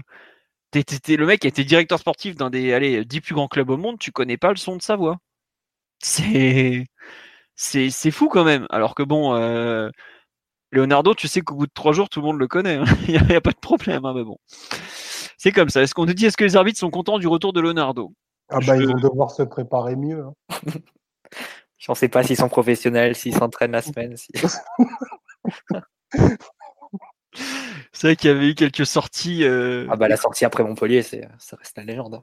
elle, est, elle est légendaire, celle-là. Légendaire. Mais bon. Je vais voir euh, ce que ça a donné avec le VAR euh, et, et toutes les options couvrent les innovations technologiques. J'ai hâte qu'ils demandent si les mecs dormaient dans le camion ou pas. Ah Je- bah en tout cas, en tout cas, il s'est, je peux vous dire qu'il s'en est pris à l'arbitre de, de Milan Juve, qui, euh, qui avait eu mal utilisé la VAR euh, lors d'un match en avril dernier. Il n'a pas perdu, il n'a pas changé de ce point de vue-là. hein. Vous pouvez, vous pouvez être rassuré. Bon, donc il va être suspendu sous peu, c'est magnifique. Euh, on va passer à la dernière partie, savoir j'ai- une petite question juste avant qu'on switch. Euh, quid de Maxwell du coup? Euh, Stand-by pour lui? On sait pas. J'ai pas, j'ai pas eu de nouvelles sur, sur sa situation. pour l'instant, c'est effectivement la grande inconnue. Il a appris le métier, ou tout du moins, il a commencé à apprendre le métier avec Antero Henrique. Euh, est-ce qu'il va rester? Est-ce qu'il va partir? C'est quand même Leonardo qui l'a recruté. Est-ce que Leonardo aura besoin d'un adjoint quotidien? Euh, C'est probable. Faut pas oublier qu'ils sont quand même liés par euh, Raiola. Ben, c'est ça surtout. Il sera, il sera pas en danger tant que Rayola sera l'agent le plus influent sur le club. Tu peux, tu peux pas te couper de Maxwell quand tu sais que, que tu es en négociation très avancée avec De Lire, tu probablement d'autres prospects de, de l'écurie de Rayola. Je crois que de toute façon, la volonté, la volonté de Leonardo, ça va être plus de rassembler que, que de faire partir d'autres gens, hein, je pense. Que ce soit Mota, Maxwell, il va vouloir les garder euh, dans le giron. Après, à des postes, on verra, mais Non, mais euh, honnêtement, qu'il insistera pour les faire partir du club. Enfin, ça serait bizarre. Ah oui, après, si, je pense que si les, si les, les, les quelques-uns que tu as cités, qui sont un peu la, la garde historique du, du PSG de QSI, doivent partir, ça sera euh, de leur, euh, de leur côté. C'est pas Leonardo qui va les mettre à la porte. Quoi. Évidemment qu'il a envie de garder. euh, Enfin, s'il a rencontré Mota, c'est pas pour lui dire qu'il faut qu'il dégage et que ses affaires l'attendent au carton de la compta. Enfin, c'est c'est évidemment pour les garder. Après, il faudra voir sur la durée si ça tient, parce que je sais, bah, Maxwell, est-ce que il- où est-ce qu'il en est dans ses diplômes qu'il est en train de passer à moitié à Limoges, tout ça? Enfin, pareil, Mota, il voulait valider ses diplômes en Italie et tout, ça lui avait pris un peu de temps l'année dernière. Bon, ça fait partie un peu des, questions. Euh, pour l'instant, il fait une sorte de grand audit inter- interne. Il n'arrête pas de rencontrer des gens du club. Bon, ils sont évidemment des agents à tout va, mais bon, après, euh, enfin, tous les gros agents, il les connaît. Pour l'instant, si j'ai bien compris, il est un peu dans une, euh, il sonde pour voir où, où, où il y a des opportunités, où il y a des coups à faire, mais il n'a pas, à part Delire, tout, c'est un dossier vraiment pressé parce que bah, le Barça et, nous sommes à fond dessus. Les autres dossiers paraissent un peu en attente euh, le temps qu'il fasse un peu qu'il avance cette audit interne. Après, Delire, maintenant, il est en vacances, il est au fin fond, je crois qu'il est au Mexique, c'est ça, aux États-Unis. Bref, il, profite du bon temps et puis il a raison vu la saison qu'il vient de faire, mais bon c'est un peu la partie où on sait pas trop euh, ce à quoi s'attendre. Là, on me parle d'une présentation en grande pompe. Pour l'instant, c'est pas à l'ordre du jour, pas à l'ordre du jour, pardon. En tout cas, ça a été euh, Pas besoin de présentation pour quelqu'un que tout le monde connaît. Il viendra quand il y aura une recrue. Voilà, c'est ça. Et puis quand il y aura une première recrue, euh, je pense que les questions seront pour les deux et et les choses se feront naturellement. Je sais plus si Kluivert avait été présenté ou s'il avait fait d'un coup avec euh, Ressé, je sais plus. C'était non, il était direct. euh, C'était durant la tournée aux États-Unis. Il est arrivé directement à ce Ah moment-là, ou peut-être direct ou en Autriche, peut-être. même, Non, non, c'était aux États-Unis, parce que c'était euh, l'Autriche, je crois qu'il n'était pas allé. Bon, enfin bref. Non, pour en tout cas, il n'y a pas de présentation de Leonardo en grande pompe euh, de prévu. Après, le parc est pas disponible, je sais pas. Bah, ça aurait pu être bien aussi pour marquer le coup, mais bon. Mais il fera une interview à la presse écrite euh, dans deux semaines. Ouais, exactement. Vaut, vaut mieux y aller dans là-dedans. On va faire quoi? Et puis on va ouvrir le stade quoi la prochaine fois. Bah, le stade est réservé aux féminines actuellement pour la Coupe du Monde, Omar. Oui, oui, je, je suis au courant. Non, mais euh, enfin, j'ai, moi, je trouve que c'est un peu too much euh, de faire une présentation en grande pompe, euh, comme le disait justement Mathieu, pour quelqu'un qui que tout le monde connaît, et puis Et qui va, qui va rien te dire, de toute façon. Donc Il va voilà, dire, il euh, y a- il y aura absolument aucun effet d'annonce. Et puis, quel club présente son directeur sportif quoi? Par rapport à Lyon, quoi. Allez, c'est Après, il y, a- il y a assez peu de- il y a assez peu de clubs qui changent de directeur sportif tous les ans ou tous les deux ans. Mais ça, Exactement. Tu sais, tu sais, quand l'article a été écrit sur le, les clubs, le PSG qui fait ces changements assez tardifs, je- je- j'espérais que l'article ait servi à rien. Bah, ça a pas loupé. Hein. Ah ben, je pense qu'on peut, on peut quand même se jeter des fleurs. On avait dit le, enfin, le- les annonces, les décisions, elles sont prises deux jours après l'Aïd, deux jours avant la, la finale de Roland Garros. Bah, ça, ça, c'est tombé pile au- à ce moment-là. Quoi. Eh bah oui, c'est ça l'expertise. hein. Parce que Di, Mar- Di Marzio, c'était jeudi et vendredi, c'était à peu près confirmé par, par tous les médias. Ouais, mais on a des sources qu'on peut pas révéler aussi. Et on avait prévu aussi une interview de fin de saison. Ouais, Ah non, par contre, on n'avait pas trouvé le, le média, effectivement. Il a choisi, le président, de parler dans France Football, donc le magazine du Ballon d'Or, évidemment. À mon avis, un choix qui n'est pas innocent, vu qu'on a quand même deux personnes très intéressées par le trophée qui sont actuellement au club. Euh, donc, Monsieur Nasser Al-Khelaifi a donné un long, long, long entretien à France Football, entretien qui est donné en anglais d'ailleurs, qui est pas quelque chose de négligeable, puisqu'on a bien vu à plusieurs reprises que le gentil Nasser devenait quelqu'un de redoutable en anglais. Je me souviens de plusieurs conférences de presse où il a switché entre les deux langues, c'était à se demander si c'était la même personne. Et il a fait, euh, en gros, bon, j'ai pas eu le temps de vous traiter l'interview en intégralité sur le site, vous la retrouverez euh, demain, les différents extraits. Il y a d'abord un bilan de la saison, où il dit que bah après Manchester quelque chose s'est cassé, qu'il fallait changer des choses, qu'il l'avait bien senti, que c'était un il est arrivé à la, nomination de Leonardo à la place d'Antero Henrique petit à petit, il s'était rendu compte que bah ça pouvait plus continuer comme ça, qu'il y avait des manques au niveau de la mentalité, qu'il y avait des détails qui font la différence, euh, notamment qu'il n'avait pas apprécié. Il, rede- il redonne un peu, il y, a des, il y a certains aspects qui rappellent un peu ce qu'il avait dit après euh, Manchester City PSG, notamment euh, qu'il n'avait pas senti une mentalité de champion, ce genre de choses. Cette partie de l'interview, c'est un copier-coller, on peut le dire. Il y a beaucoup de trucs qui, qui se ressemblent, effectivement. J'irai peut-être pas jusqu'à copier-coller parce que euh, il- à l'époque, de mémoire, il parlait de guerrier, il citait Simeone. Là, il va pas dans ce sens-là, il va plus dans le sens où il y a eu. Euh, bah, en plus du club euh, de l'équipe. de Fighting Spirit. et Fighting, de tu traduis comment en français, Philo Non, mais je trouve que euh, après, euh, en fait, c'est plus. Je trouve qu'il va plus dans le sens de ce que disait Kim Pembe, dans le sens où on n'a pas pris le, le match au sérieux, que ce qu'il avait dit après Manchester City, dans le sens euh, on sait pas, on n'a pas des, des guerriers et tout ça. Je le comprends plus de cette façon-là, son, son- entretien. Après, euh, c'est mon ressenti par rapport à l'interview. Vous avez visiblement un autre. euh, je ne dis pas que j'ai raison. C'est pas le point décisif. hein. Voilà. En gros, donc, la première partie, c'est un bilan de la saison. où Il dit qu'il n'est pas du tout content, enfin, qu'il n'est pas content, notamment de- du dernier tiers, parce qu'il souligne bien que les, les deux premiers tiers de la saison, c'était plutôt bien passé en termes de résultats, ce qui est vrai. Euh, après, il arrive à la partie, donc peu à peu, sur Leonardo, justement, le fait que la, la, la question, la mission, je cite la phrase exacte, c'est l'une des missions confiées à Leonardo est justement de faire évoluer les mentalités, puisque cette saison, ça n'a pas marché, et c'est d'abord de ma faute, mais ça va changer. Donc, il, reconnaît justement que euh, il a manqué de caractère, qu'il a manqué d'autorité, justement. Donc, il fait le lien entre ses manques à lui et les manques qui ont touché l'équipe. Ensuite, il parle longuement de Leonardo. Il dit qu'il sait ce qu'il a à faire, il sait comment il va y arriver. Il a commencé avec nous. Euh, il connaît le PSG, donc les forces, les faiblesses, ça va lui permettre de gagner du temps. Bon, ça, c'est des choses qu'on a déjà dit, voilà. Ensuite, il revient vite fait sur la fin de Antero Henrique. Donc, euh, le, nos chemins se séparent, je vais pas oublier. Euh, cela ne pouvait pas continuer ainsi. Euh, il revient ensuite, il se place, enfin, il place la relation avec Tourelle comme quelque chose, Leonardo Tourelle comme quelque chose qui sera très positif. Ensuite, il arrive à la partie sur les joueurs. Et alors là, attention, les cisailles sont sorties. Il balance quand même des. Le groupe a besoin de retrouver un peu de rigueur. Si un joueur commet une faute, il ne fera pas de sentiment et il saura lui faire comprendre que le club est largement au-dessus. Donc là, le il représente Leonardo, évidemment. Euh, les joueurs vont devoir assumer leurs responsabilités encore plus qu'avant. Il faut que ce soit différent. Ils vont devoir faire plus, travailler plus. Il ne veut plus de comportement de star. Euh, on lui fait remarquer qu'il a parfois la réputation d'être très proche des joueurs. Il dit que c'est vrai et c'est pas vrai dans le sens où on lui reproche parfois d'être trop éloigné, parfois trop proche. Donc euh, voilà. On lui demande les joueurs qui l'ont le plus déçu. Il dit qu'il veut pas mettre euh, tous les joueurs dans le même panier, qu'il y a plein de bons mecs dans ce groupe très talentueux. Bref, en gros, il refuse de donner des noms tout euh, clairement. Euh, il met un petit tacle au football français en disant que bizarrement les, les matchs ils sont pas décalés pour faire plaisir au PSG pour lui rendre service. Et arrive enfin la dernière partie, enfin où il y a donc un passage sur Mbappé, un passage sur Neymar. Sur Mbappé, il dit qu'il a été en gros surpris des fameuses déclarations après les trophées du NFP qu'il l'a vu. Et en gros, il dit euh, on est, comme il est très intelligent, je suis certain qu'il a compris que, euh, en gros, les responsabilités sont à aller chercher et que c'est pas à demander. D'ailleurs, c'est marrant, c'est que Mathieu avait dit exactement la Mathieu, oui, exactement. Voilà, Monsieur si vous écoutez le podcast, on veut bien des subventions pour Culture PSG. Bisous à vous. Voilà, euh, toi, euh, Piotr, tu as touché sur le transfert de Paredes, tu t'attendras pour les subventions, hein, c'est bon. Hein, euh, plus sérieusement, il dit que donc Mbappé n'est pas du tout à vendre et qu'il est sûr qu'il sera là l'an prochain. Il a quand même une phrase très forte quand il déclare que notre meilleure décision de ces dernières années était de le faire signer ici à Paris. Il est français, originaire de Paris, avec une mentalité exemplaire. J'ai envie d'être là quand il gagnera son premier ballon d'or, puis les suivants. Ouais, mais il...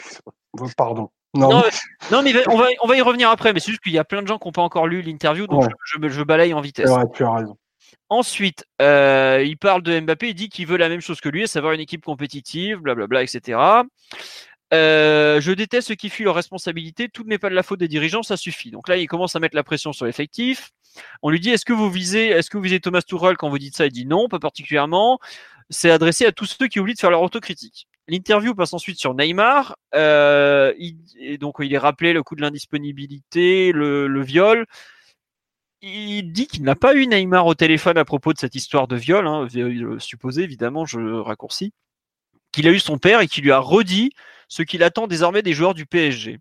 Après, euh, il parle de Neymar. Donc la question est sur Neymar. Est-ce que, vous êtes toujours convaincu que c'est celui qui vous fera passer cap ultime? Et il, il, répond Je le répète, je veux des joueurs prêts à tout donner pour défendre l'honneur du maillot et à s'inscrire dans le projet du club. Ceux qui ne veulent pas ou ne comprennent pas, on se voit et on se parle. Il y a bien sûr des contrats à respecter, mais la priorité désormais est l'adhésion totale à notre projet.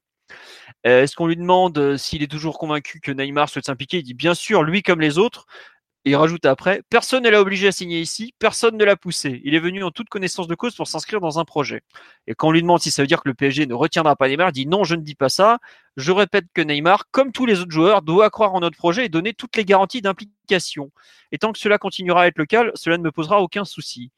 Ensuite, il parle du mercato, de l'attractivité de son club qui est très bonne et il finit sur le fait qu'il croit toujours autant euh, dans le projet, du fait que ça va avancer, etc., etc.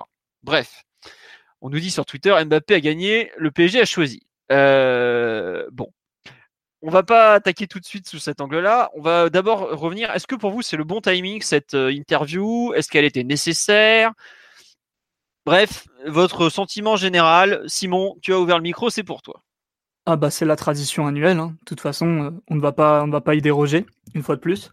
Donc timing, oui, c'est la fin de la saison tout le monde est soit en vacances, soit en compétition internationale. Donc, il euh, n'y euh, a pas vraiment de meilleur moment pour, euh, pour tirer un bilan un peu général, surtout que Nasser s'exprime pas, pas énormément dans les médias. Donc, ouais, très bon, très bon timing. très, très, très intéressante interview d'ailleurs.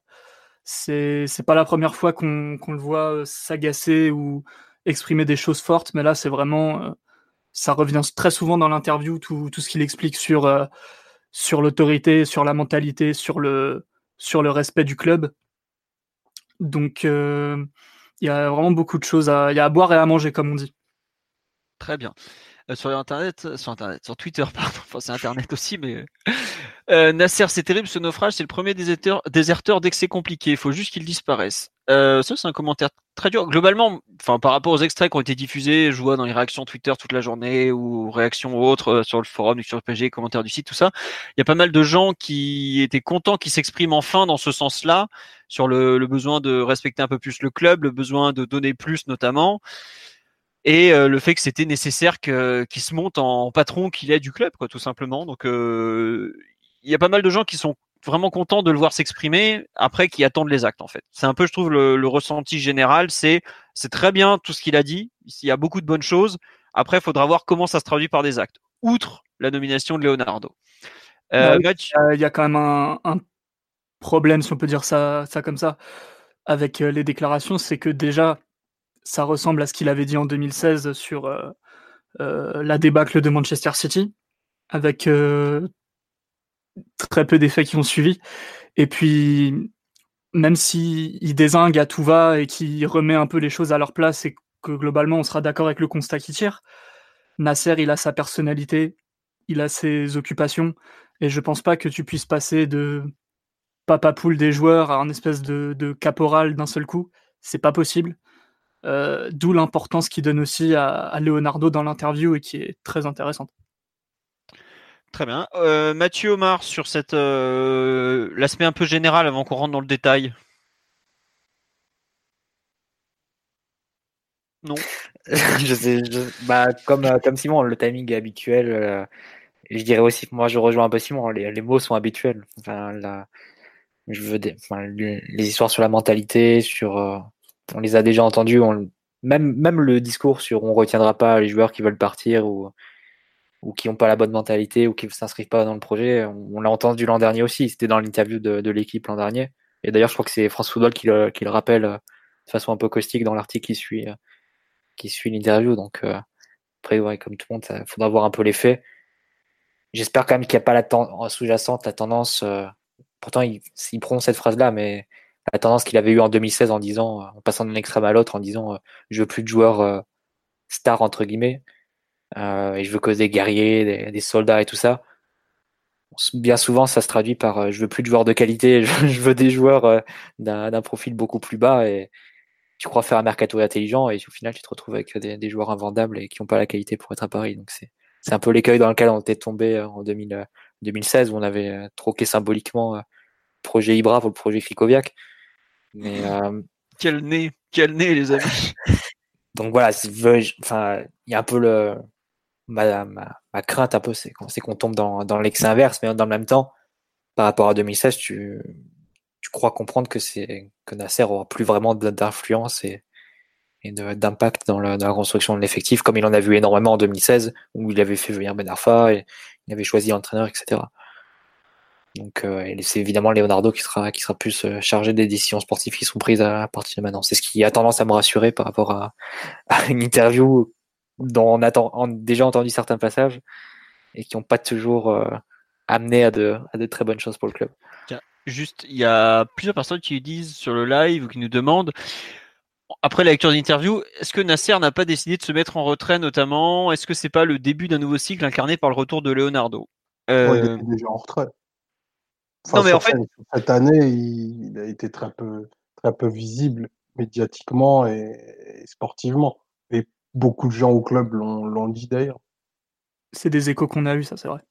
Après, justement, est-ce que cette interview, c'est pas une façon d'acter cette mise en retrait donc il gardera le rôle de président, notamment par rapport aux instances où c'est important pour le PG d'avoir quelqu'un de présent à l'UFA, à l'ECA, dans c'est vraiment dans au, CA, au, de la, de la ligue et tout ça.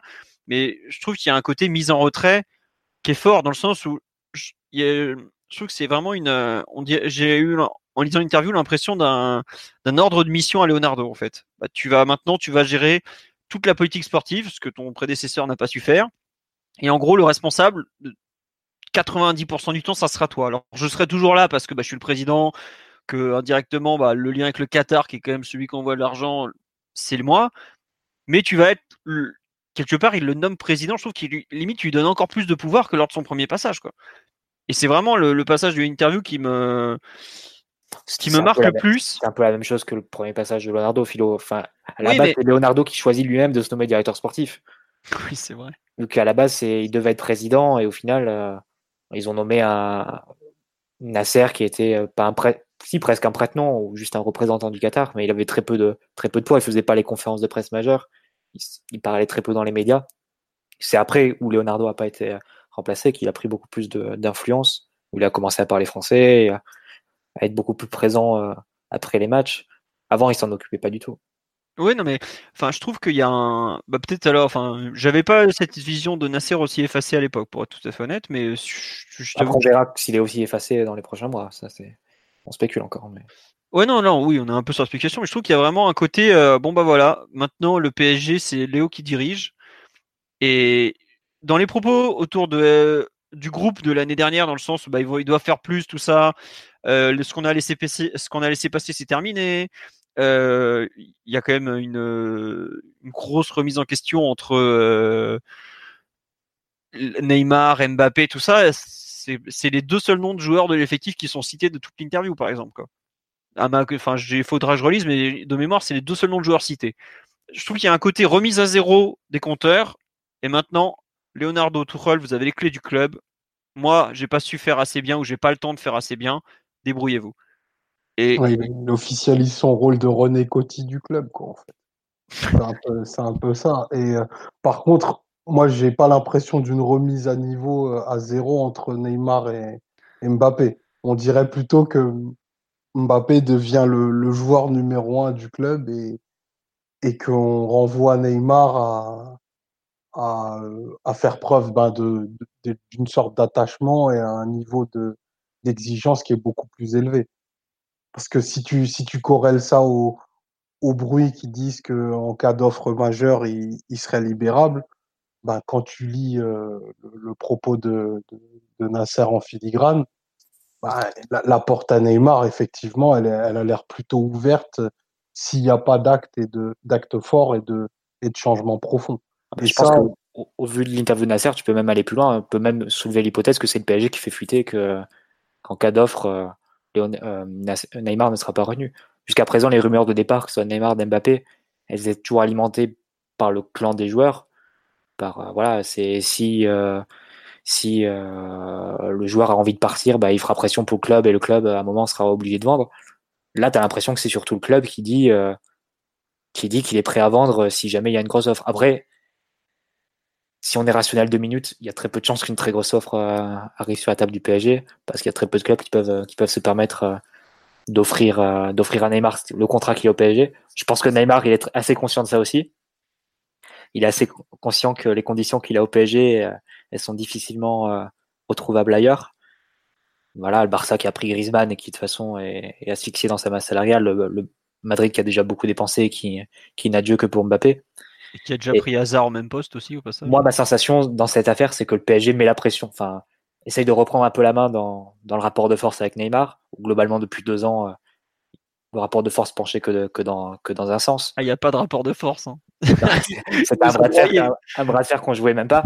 Voilà. Euh, voilà, c'est. Non, mais après, il y a eu des, des humiliations et des du ridicule qui a, qui a touché le club dans, dans cette affaire, euh, autour, dans des affaires autour de Neymar moi, je, le carnaval pendant la rééducation, ça a un effet euh, dévastateur pour le club. Pareil pour les fêtes d'anniversaire. Tu peux euh, permettre que, que, des joueurs aient des, des passes droits, des privilèges. Voilà, tu prends pas Neymar pour un déplacement à Amiens en, novembre. Voilà, tu, tu, peux accepter ça. Voilà, tu, tu dis, euh, tu dis qu'il est, blessé et tu le prends pas. Tu, tu l'autorises à prendre son week-end pour ça. Tu peux passer ce genre de choses. Mais voilà, le, le coup du carnaval pendant la rééducation, le coup des quand même des humiliations par la fédération brésilienne systématique, deux fois par an, euh, sur les dates de, retour euh, et d'arrivée en sélection, la façon dont la rééducation est opérée. Moi, j'ai l'impression que c'est surtout, euh, c'est surtout un message pour ça. Quoi. C'est dire, voilà, de toute façon, Neymar, tu peux aller nulle part, tu n'as aucun club qui peut t'acheter. Donc maintenant, on reprend un peu les choses en main et, et tu, tu fais les choses comme elles doivent être faites. Aussi dans ton intérêt à toi, parce que bon, tu as, 27, as 27 ans, ta carrière, elle n'est pas, elle est pas ce qu'elle devrait être. Et, peut-être aussi Neymar aussi a aussi besoin de, plus d'autorité, d'être plus cadré à mon avis. Hein. Et tu vois justement, je te rejoins de A à Z, hein, de façon j'aurais pas pu mieux le dire. Et c'est pour ça que je disais que tu as un côté euh, remise à place et qu'en gros, euh, Al Khelaifi fait passer le message que bah euh, ce qu'on a toléré, c'est plus tolérable. Mais par contre, maintenant, c'est pas à moi que tu vas rendre des comptes, c'est à Leonardo. Et en fait, c'est une façon pour lui de mettre Leonardo de décharger Leonardo du passif de, ses prédécesseurs ou euh, bah, parfois euh, parce que c'est ce que j'ai cité tout à l'heure le, sketch de la Copa América euh, l'anniversaire au mois de février le carnaval enfin toutes les oiveries qu'on a dû subir. C'est aussi dire à Neymar et à son entourage parce qu'on dit Neymar mais c'est beaucoup son entourage aussi ce qui s'est passé pendant deux ans c'est plus acceptable. C'est terminé. Maintenant le grand patron, c'est Leonardo. Vous allez devoir gérer avec lui. Si vous dites non, c'est non. Je veux plus rien entendre. Peu importe que ça s'est passé comme ça soit passé comme ça dans le passé ou pas, c'est, c'est, ça nous concerne plus. C'est plus le même club, c'est plus la même direction. Aujourd'hui, on repart de entre guillemets de zéro en termes de relation, quoi. Et pour le PSG, c'est le meilleur moment pour le faire parce que aujourd'hui, Neymar, au prix qu'en demande Paris, on sait tous les, enfin, on sait tous qu'il est invendable. L'Angleterre, ça l'intéresse pas. Le Bayern, c'est trop cher et puis ils peuvent pas le blairer. Euh, la Juve, ils ont déjà Ronaldo et les deux clubs milanais où les Romains sont absolument pas en état de le payer. Il reste le Real Madrid qui rêve plus de Mbappé que de Neymar et qui a quand même sévèrement euh, déjà dépensé. Et je pense que ça ne les intéresse pas de faire venir Neymar quand tu fais venir euh, Hazard qui joue dans le même registre et que tu as encore Vinicius Junior qui est pareil, un joueur de d'aile gauche, enfin un, profil un peu enfin pas le même profil, mais un peu les mêmes zones d'activité, tu peux pas en plus faire venir Neymar. Ça n'a aucun sens. la, rationalité Florentino Pérez, des fois l'été, tu sais. C'est vrai que Florentin. discute. Florentin, tu lui agites une belle star, il est prêt à envoyer un chèque. Mais quand même, déjà 300 millions dépensés. Voilà. Bon, et puis surtout, enfin après ça qu'ils ont une masse salariale, bon, qui est quand même plutôt bien, pas trop mal géré jusque-là. Et ce que je veux dire, c'est que le seul qui pourrait techniquement et qui attire Neymar, c'est le Barça. Mais on sait tous que s'il veut aller au Barça, il va devoir renoncer à son salaire parisien que le Barça ne peut pas lui assurer, puisque bah, ils, ont, sont déjà à l'agonie en termes de masse salariale. Et en plus, le Barça n'a pas les moyens de payer le transfert. Le PSG ne fera rien pour faciliter ce transfert. Donc, si le PSG ne profite pas de ce moment-là pour rétablir la balance et un peu l'équilibre des forces face au clan Neymar, qui a quand même archi mangé le PSG depuis son arrivée, on le fera jamais. Et le PSG a totalement raison de le faire. Alors c'est sûr que c'est pas forcément euh, génial par rapport à l'histoire de viol et tout, où t'as pas l'impression d'un soutien énorme, mais euh, déjà bon bah c'est en train de se dégonfler fortement parce que bah, ça va pas trop dans le sens de l'accusatrice, mais ça c'est un point à part. Et comme il, euh, Nasser Al-Khalifi le dit lui-même, c'est un peu, c'est pas que cet épisode-là. Il y en a eu plein des épisodes où c'est pas c'est pas glorieux ni pour Neymar ni pour le club et ça peut pas continuer comme ça au bout d'un moment lui il est en train de se plomber sa carrière tout seul et le PSG passe pour un gros club de guignol qui a investi 222 millions d'euros sur un mec qui, qui ne se rend pas service et qui rend pas service au club. Aujourd'hui le mariage Neymar PSG est perdant perdant sa carrière elle est au ralenti et le club fait on est allé aussi loin en Ligue des Champions avec des Krikoviak dans le 11 de départ quoi. D'un moment euh, c'est vrai qu'on a beaucoup de réactions en disant euh, c'est c'est une attaque à Neymar et tout ça, mais enfin, moi, après, je pense que de, son côté, ce sera peut-être pas pris comme ça, mais si tu prends d'un point de vue extérieur, c'est le mieux qui puisse arriver à Neymar à un moment d'être d'être recadré, d'être d'être remis sur le droit chemin, parce qu'aujourd'hui, et moi je le dis avec tout, euh, toute l'admiration que j'ai pour le joueur, et qui est un joueur exceptionnel, mais c'est pas normal qu'aujourd'hui soit pas le meilleur joueur au monde. C'est le joueur qui doit être le meilleur joueur au monde depuis déjà 2-3 ans, avec une consacration déjà en Ligue des Champions ou en Coupe du Monde. après, il y a évidemment pas de chance, les blessures, une fragilité physique, etc.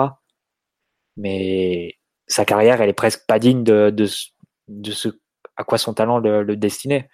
Et j'irai même plus loin, c'est au-delà des, des, résultats sportifs et de la, place dans la hiérarchie mondiale. Il y a quelque chose qui est encore plus dommageable pour Neymar, c'est son image.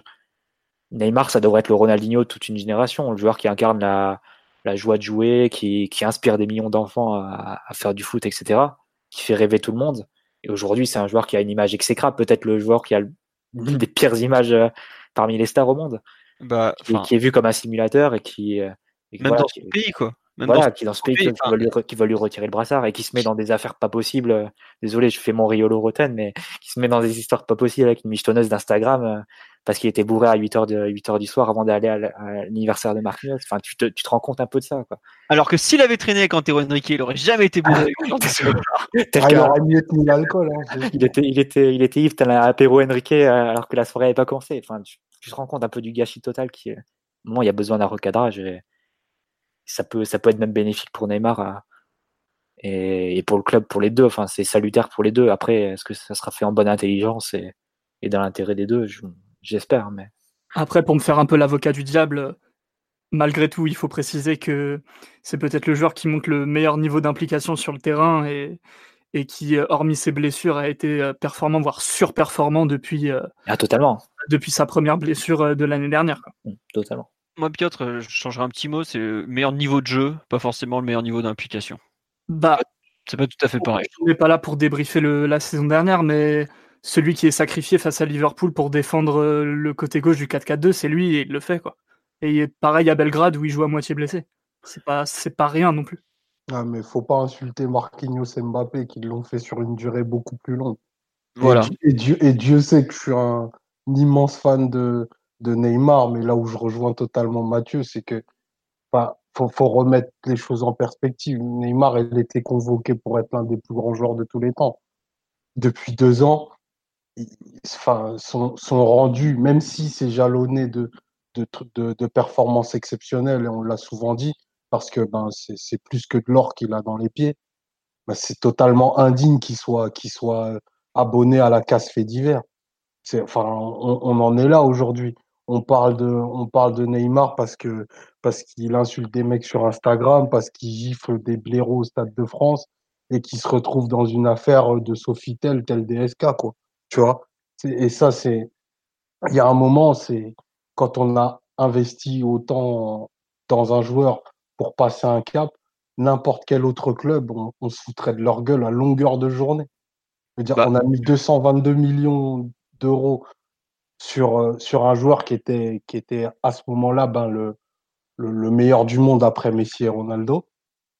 Aujourd'hui, c'est, enfin, c'est, il remplit juste le CHU et le fait divers du Parisien, quoi. C'est, on en est là et, et la remise en cause de le recadrage de, de Neymar, il aurait dû se faire et j'espère que ça a été fait bien en amont parce que c'est même avec euh, bienveillance qu'il le faut.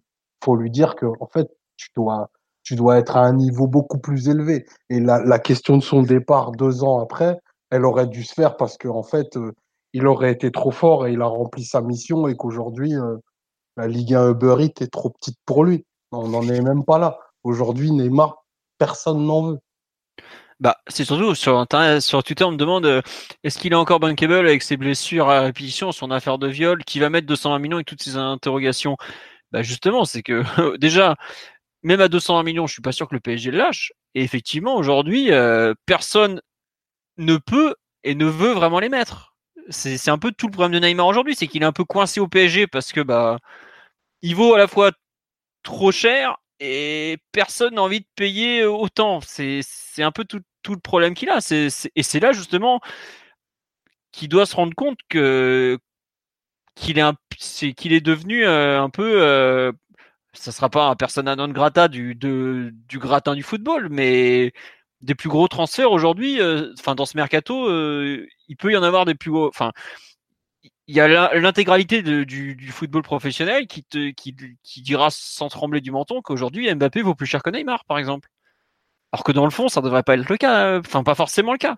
Même si Mbappé évidemment est un joueur hors norme, mais voilà, mais aujourd'hui, euh, il, y a quand même un vrai problème de ce qu'il est devenu, qui doit, qui se pose et qui doit être résolu parce que ne serait-ce que par rapport à son talent, par rapport à ce qu'il est capable d'apporter, c'est pas normal c'est pas normal. C'est, il doit être beaucoup, enfin, il doit être bien au-dessus de ça. On doit, enfin, aujourd'hui, on, je regarde l'actualité depuis 15 jours sur Neymar, c'est blessures, procès et tout ça, quoi. C'est, c'est pas une actualité de footballeur de haut niveau. Et juste avant, c'est la suspension en Ligue des Champions. Enfin là, enfin, c'est la enfin, le mec est devenu l'égal de Serge en Ligue des Champions quand même. Et c'est pas dans le bon sens. Hein. J'aime beaucoup Serge mais quand tu fais le guignol sur Instagram, mais t'en es, es arrivé où, quoi? Enfin, après, tu vas une tarte à un, un couillon au, Stade de France, bref. Je pense qu'il est temps qu'il se reconcentre vraiment sur le football et qu'il arrête, euh, enfin, qu'il euh, qu'il ouais, remette de l'ordre dans sa vie. Et si Leonardo peut l'aider, enfin pas dans sa vie, enfin, dans sa vie de footballeur tout du moins, après sa vie privée, euh, il saura la gérer. enfin tant que ça implique pas le PSG, c'est pas très grave. Bah, tu sais qu'à l'époque au Milan, il on va dire qu'il forçait un peu la main aux joueurs pour, euh, pour trouver des épouses assez tôt. Quoi. Comme de Bruna. Bruna va revenir. Il ne se laissait, pas, vraiment, euh, pas vraiment ce genre de choses au hasard dans les, dans les grands clubs italiens à l'époque. Euh, voilà, il, même il recrutait un peu en fonction de ça, quoi, les, joueurs qui n'étaient pas, qui étaient pas casés. Mais, mais enfin, c'est, c'est sûr que ça peut que lui rendre service, même de ne plus être aussi exposé, de plus s'exposer comme ça à des affaires qui, qui, qui pollue, euh, qui pollue l'environnement autour de lui et se reconcentrer sur son jeu. Et, et c'est là où il, il montrera le, joueur qu'il est. Mais je pense que ça peut lui faire que du bien, qui est, qui est une autorité, une autorité bienveillante, certes, mais une autorité vraiment au-dessus de lui. Ouais. Euh, concernant l'interview, on nous fait remarquer, parce que je reviens un peu à l'interview, parce qu'on a forcément dérivé sur Neymar, le mercato, tout ça, parce que ça a quand même été la grosse actualité du jour. Euh, le fait que on nous dit il y a Mbappé qui est mis en avant en gros au détriment de Neymar. Est-ce que vous le comprenez comme ça vous aussi en fait? Enfin, je sais pas, je suis pas sûr que dans l'interview, faut forcément le voir en, en comparaison l'un par rapport à l'autre, même si effectivement les propos de Nasser Al-Khelaifi sont plus flatteurs pour Mbappé que pour Neymar. Qu'est-ce que vous en pensez un peu de ce passage sur Mbappé? Moi, je l'ai un peu, je l'ai aussi un peu perçu comme ça, comme euh, un espèce de, de, basculement, parce que enfin, ce qui est très ambivalent dans le discours de, de Nasser, c'est qu'il parle de vertu collective, de fighting spirit, et, et la seule chose qu'il trouve à dire, c'est je veux être là quand Mbappé va gagner le ballon d'or, euh, ceci, cela. Donc il, individu, il a quand même une approche vachement individualisée des choses. Et je trouve qu'il il, il fait, il, il en fait quand même un espèce d'exemple à suivre, quoi. En disant que voilà, c'est un garçon intelligent, euh, qu'ils veulent exactement la même chose que lui. Donc ça veut dire qu'ils euh, sont, ils sont alignés sur la vision, et ce qui n'est probablement pas le cas de tous. Donc il, en fait quand même euh, un espèce de, totem et, l'emblème de, des, années, des années à venir. Et je pense qu'il s'en cache pas. Et euh, peut-être que, bah voilà, dans, les coulisses, euh, je pense que les, sollicitations pour Mbappé doivent être nombreuses et qu'il se doit aussi de, de réaffirmer que la volonté ferme du club, c'est c'est de le garder et de, et de bâtir autour de lui. Qui n'était pas euh, nécessairement le cas quand il faisait sa sortie il y a, il y a, trois semaines, tu vois. Donc, euh, moi, je pense que le, PSG va vraiment s'atteler à, à renforcer, à renforcer le clan Mbappé autour de peut-être une prolongation de contrat ou, ou, en tout cas accéder à ses désirs. Parce que peut-être que ce qu'il a exprimé en termes de responsabilité euh, était éminemment plus collectif que, que les privilèges qui sont octroyés à, à d'autres clans. Parce que c'est deux clans dont on parle, dont Nasser parle. Très bien. Euh, je... Je, oui, non, j'ai rien de plus à ajouter. Mathieu, Omar, euh, pas Omar, pardon, Simon. Ouais. Bah, je crois qu'il y avait un, un début d'incendie à éteindre, en tout cas, vu que Mbappé a quand même fait euh, une sacrée déclaration euh, il y a trois semaines au trophée euh, l'UNFP. Donc ça, c'est une chose. Après, je crois pas euh, que la, figure du projet parisien soit Mbappé au détriment de Neymar. Il y a deux joueurs qui sont dans deux situations différentes deux moments de leur carrière différents aussi. Euh, il s'est juste exprimé sur les deux hein, de manière assez, assez honnête, euh, je pense. Et puis c'est tout ce qu'il y a à comprendre, je crois. Je suis pas sûr que qu'il y ait un vrai basculement ni quoi que ce soit ou que Mbappé prenne plus d'importance que que Neymar. D'ailleurs, Nasser il le dit pas méchamment, mais il dit à, à Mbappé, bah tu veux des responsabilités, faut les arracher quoi. Et puis euh, on verra sur le terrain. Hein. C'est pas, Après... pas non plus euh, il n'en fait pas le roi du PSG. Il y a qu'un truc où il y a quelque chose à, enfin, une petite différence de traitement, je dirais entre les deux, c'est quand il dit du transfert de Mbappé que c'est le meilleur qu'il ait fait, quoi. Enfin, que c'est la meilleure chose. C'est-à-dire que pour moi, à ce moment-là, sachant que les deux transferts sont quand même les, les deux plus gros de l'histoire du foot, tu émets une préférence envers l'un plutôt que l'autre. Et c'est vrai que ça peut ressembler à une bascule de, du leadership mais après, le leadership, bah, c'est sur le terrain. Et sur le terrain, en termes de responsabilité, euh, clairement, celui qui les a le plus assumés, c'est Neymar, c'est pas Mbappé. Mbappé, euh, cette saison, euh, tu peux panier euh, qui tombe avec le ballon face à Manchester et qui ouais, loupe oui. sa finale de Coupe d'Or. Après, attention, hein, Omar, ouais, je il, sais, voilà. il a fait basculer un nombre de matchs incroyable. Je sais bien. Il y a aussi le Napoli, enfin, un genre de choses. Des Bien matchs, sûr. il est passé, non, mais il est passé au travers de certains, Oui. de certains moments. Tu vois, Neymar, Neymar était au-dessus de toute façon. Ouais, c'est Oui, non, exactement. voilà, mais Neymar n'a joué que 28 matchs. Euh, euh, Mbappé a dû en jouer euh, 50. Mbappé a forcément fait basculer plus de matchs, mais dans les très gros matchs, tu es obligé de reconnaître que Neymar a eu plus d'impact que Mbappé. Bien, sûr, on parle d'un joueur de, de 27 ans et, euh, c'est tout à fait normal et légitime. Qu'on soit même en train de comparer les deux alors que il y en a un qui termine sa quatrième année de professionnalisme, c'est dire à quel point ce que fait Mbappé est complètement fou. Après, est-ce qu'il vaut pas mieux avoir euh, Mbappé qui va t'assurer 55 matchs dans l'année que Neymar en l'état qui, qui en fait à peine 30 bah, C'est normal qu'un dirigeant puisse, puisse se poser la question. Et puis, quand bien même qu'on sortirait du débat de la qualité intrinsèque, parce que bien entendu, je pense que Neymar est un meilleur joueur de foot, ben, Mbappé, il a plus le vent dans les voiles aujourd'hui. Et on peut pas ignorer que l'aspect marketing est quelque chose de très important pour Nasser. Et l'internationalisation pardon, de, Mbappé, le fait que ça devient quelque chose, quelque chose entre guillemets qui dépasse le joueur de foot qu'il est au départ, bah, lui, il est obligé de se raccrocher à ce wagon-là parce que pour le rayonnement du PSG à l'international, et il en parle dans l'interview, bah, vaut mieux avoir comme figure de proue aujourd'hui Mbappé que Neymar. C'est terrible, mais à date, c'est la situation. Bah attends, enfin à date, d'un côté Mbappé qui fait une tournée aux États-Unis euh, avec Nike, et de l'autre côté, tu as Neymar qui est au milieu de ses procès pour viol, fraude fiscale ou je ne sais quoi. Donc ouais, il y a Aujourd'hui, voilà, la vérité du mois de juin 2019, c'est que oui, comme tu dis, l'image de Neymar, elle est très loin de l'image de Mbappé. Et on sait à quel point l'image compte pour le club, pour plein de raisons. Et pour euh, les actionnaires, le, le fait de, de pouvoir vendre le PSG aux sponsors et tout ça, quoi. Mais ça ne va pas t'amener non plus à faire un choix entre les deux, parce que d'une, les deux se complètent.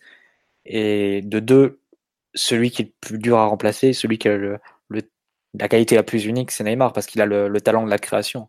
Il a le talent d'inventer des choses qui n'existent pas. Mbappé, c'est surtout le, c'est le dernier, le dernier tiers, vraiment l'action décisive, la dernière accélération, le but.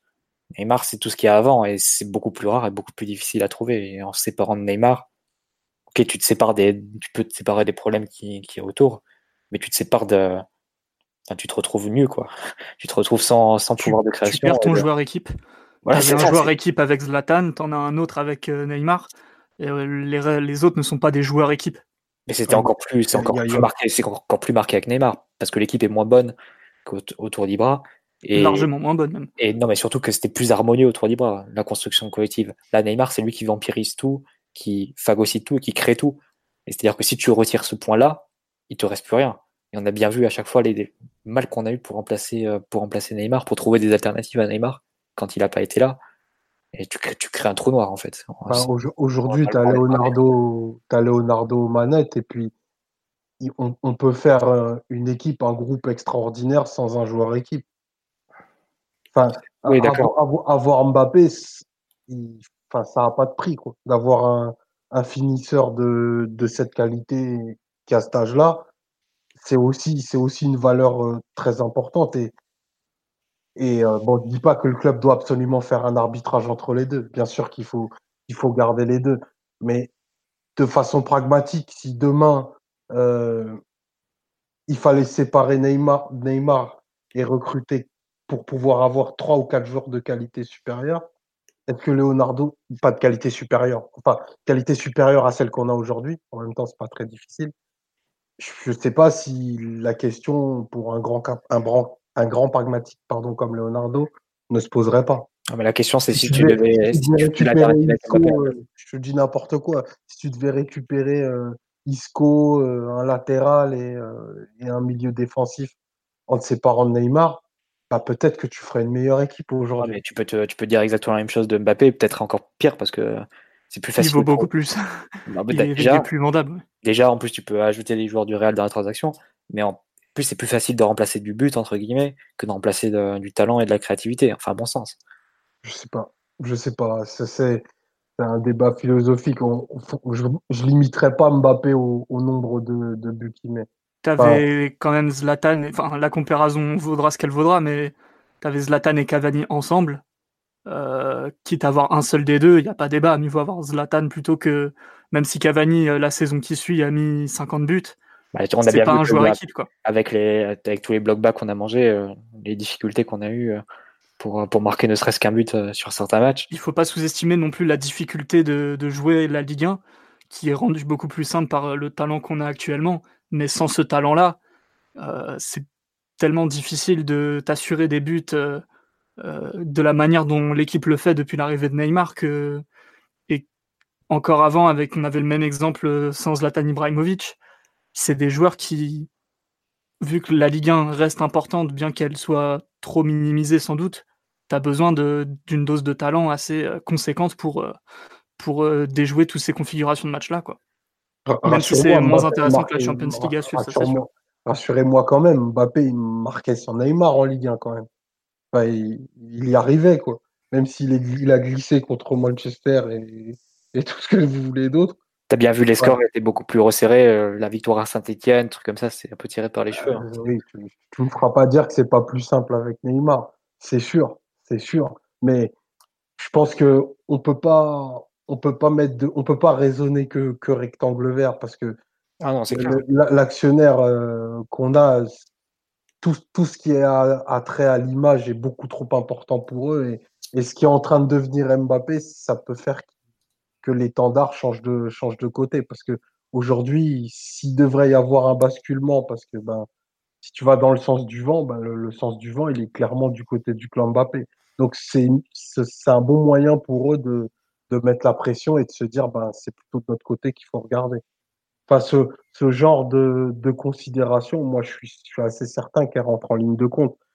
C'est, c'est pas du foot, mais ça compte énormément. Après, pour recentrer, je pense pas que l'idée du club soit de se séparer de Neymar pour la saison prochaine. Ou de faire un choix entre les deux. Je pense pas que ce soit l'objectif. Euh, ah non, euh, enfin, ah c'est quasi impossible de toute façon. C'est trop difficile pour, euh, pour tout le monde. Tiens, on nous dit Leonardo peut-il construire un effectif homogène avec Neymar et Mbappé? Mais justement, on demande à Leonardo ce que n'a pas réussi Enrique, à savoir construire un effectif autour de ces deux-là. Tout simplement. C'est ça sa mission aujourd'hui, rien de plus. Enfin, rien de plus, c'est une façon de parler. Hein. On va dire que le profil de Leonardo est pas mal dans ce sens-là, parce qu'on sait que c'est un directeur sportif assez frénésique, qui est capable de multiplier les opérations et, dans des temps, dans des temps courts. Et l'une des solutions pour, réussir à créer un effectif autour de Neymar et Mbappé, ça peut passer par beaucoup de ventes euh, pour libérer bah, de la marge de manœuvre et pour permettre de, pouvoir investir plus sur le marché. Et après, bon, tu te débrouilles avec les amortissements euh, et tu espères que tes revenus vont, augmenter à partir de l'an prochain, notamment avec, euh, avec le, les nouveaux droits TV. Ça peut être une des stratégies de Leonardo de dire on va vendre bah, la moitié de l'effectif et on va faire 10, 10, transferts, on va faire 10 départs et 8 arrivées, quoi, 9 arrivées. Ça peut être, ça peut être une des stratégies pour, pour l'été pour, pour essayer enfin de, de trouver de la marge de manœuvre et, et créer un effectif autour de Neymar et Mbappé. À voir. À son arrivée, il a fait 9 recrues, Leonardo, plus 3 en hiver. Ouais, il n'y avait pas le fair play financier à l'époque. Hein. Bien sûr. Bref, voilà où on en est aujourd'hui. Sur euh, l'interview de Nasser Al-Khelaifi, est-ce qu'il y a quelque chose que vous voulez ajouter, messieurs, ou pas? Non, bon, rien. Euh, on nous, euh, non, sur le débat là autour de Neymar et Mbappé, on ne crache pas sur les autres joueurs du tout, mais c'est juste que aujourd'hui les deux étoiles de l'effectif parisien sont Neymar et Mbappé. Ce sont les deux plus forts euh, individuellement, ce sont les deux plus demandés par les autres clubs évidemment. Euh, c'est uniquement pour cette raison qu'on parle d'eux, mais évidemment que les autres joueurs sont des super joueurs. Je des personnes qui parlent de Cavani, Verratti, Marquinhos, Neymar, on en a parlé en bien toute l'année. Enfin, quand, on a bien, on a bien parlé des sept joueurs qu'on a, quoi. C'est voilà, c'est que le PSG aujourd'hui a allez 7 à 8 joueurs de de niveau vraiment euh, Champions League. Enfin, quand je dis niveau Champions League, c'est niveau dernier carré de Champions League. Et après, il faut construire autour, mais c'est ce qui n'a pas su être fait jusque-là. Il faudra voir si le, la nouvelle direction va y arriver. C'est un peu ce qu'il attend. Et bon, c'est comme ça. Euh, bon, je pense qu'on a fait le tour de l'actualité parce que pour tout ce qui est mercato, tout ça. Euh... Ah, il y a quand même. Il y a? Il y a euh, quelqu'un Bah, enfin, oui, oui, il y avait eu le départ de Buffon aussi qu'on n'avait pas commenté, mais bon, je pense que, enfin, étant donné que, enfin, ça paraît être la meilleure solution pour tout le monde, non Ou je sais pas, quelqu'un, ah, enfin, peut-être pas. Ah bon Vas-y, euh, Simon. Je, bah, malheureusement, c'était pas l'objectif du joueur du tout. Et on n'oubliera pas que ses performances n'ont pas été au niveau, surtout la deuxième partie de saison.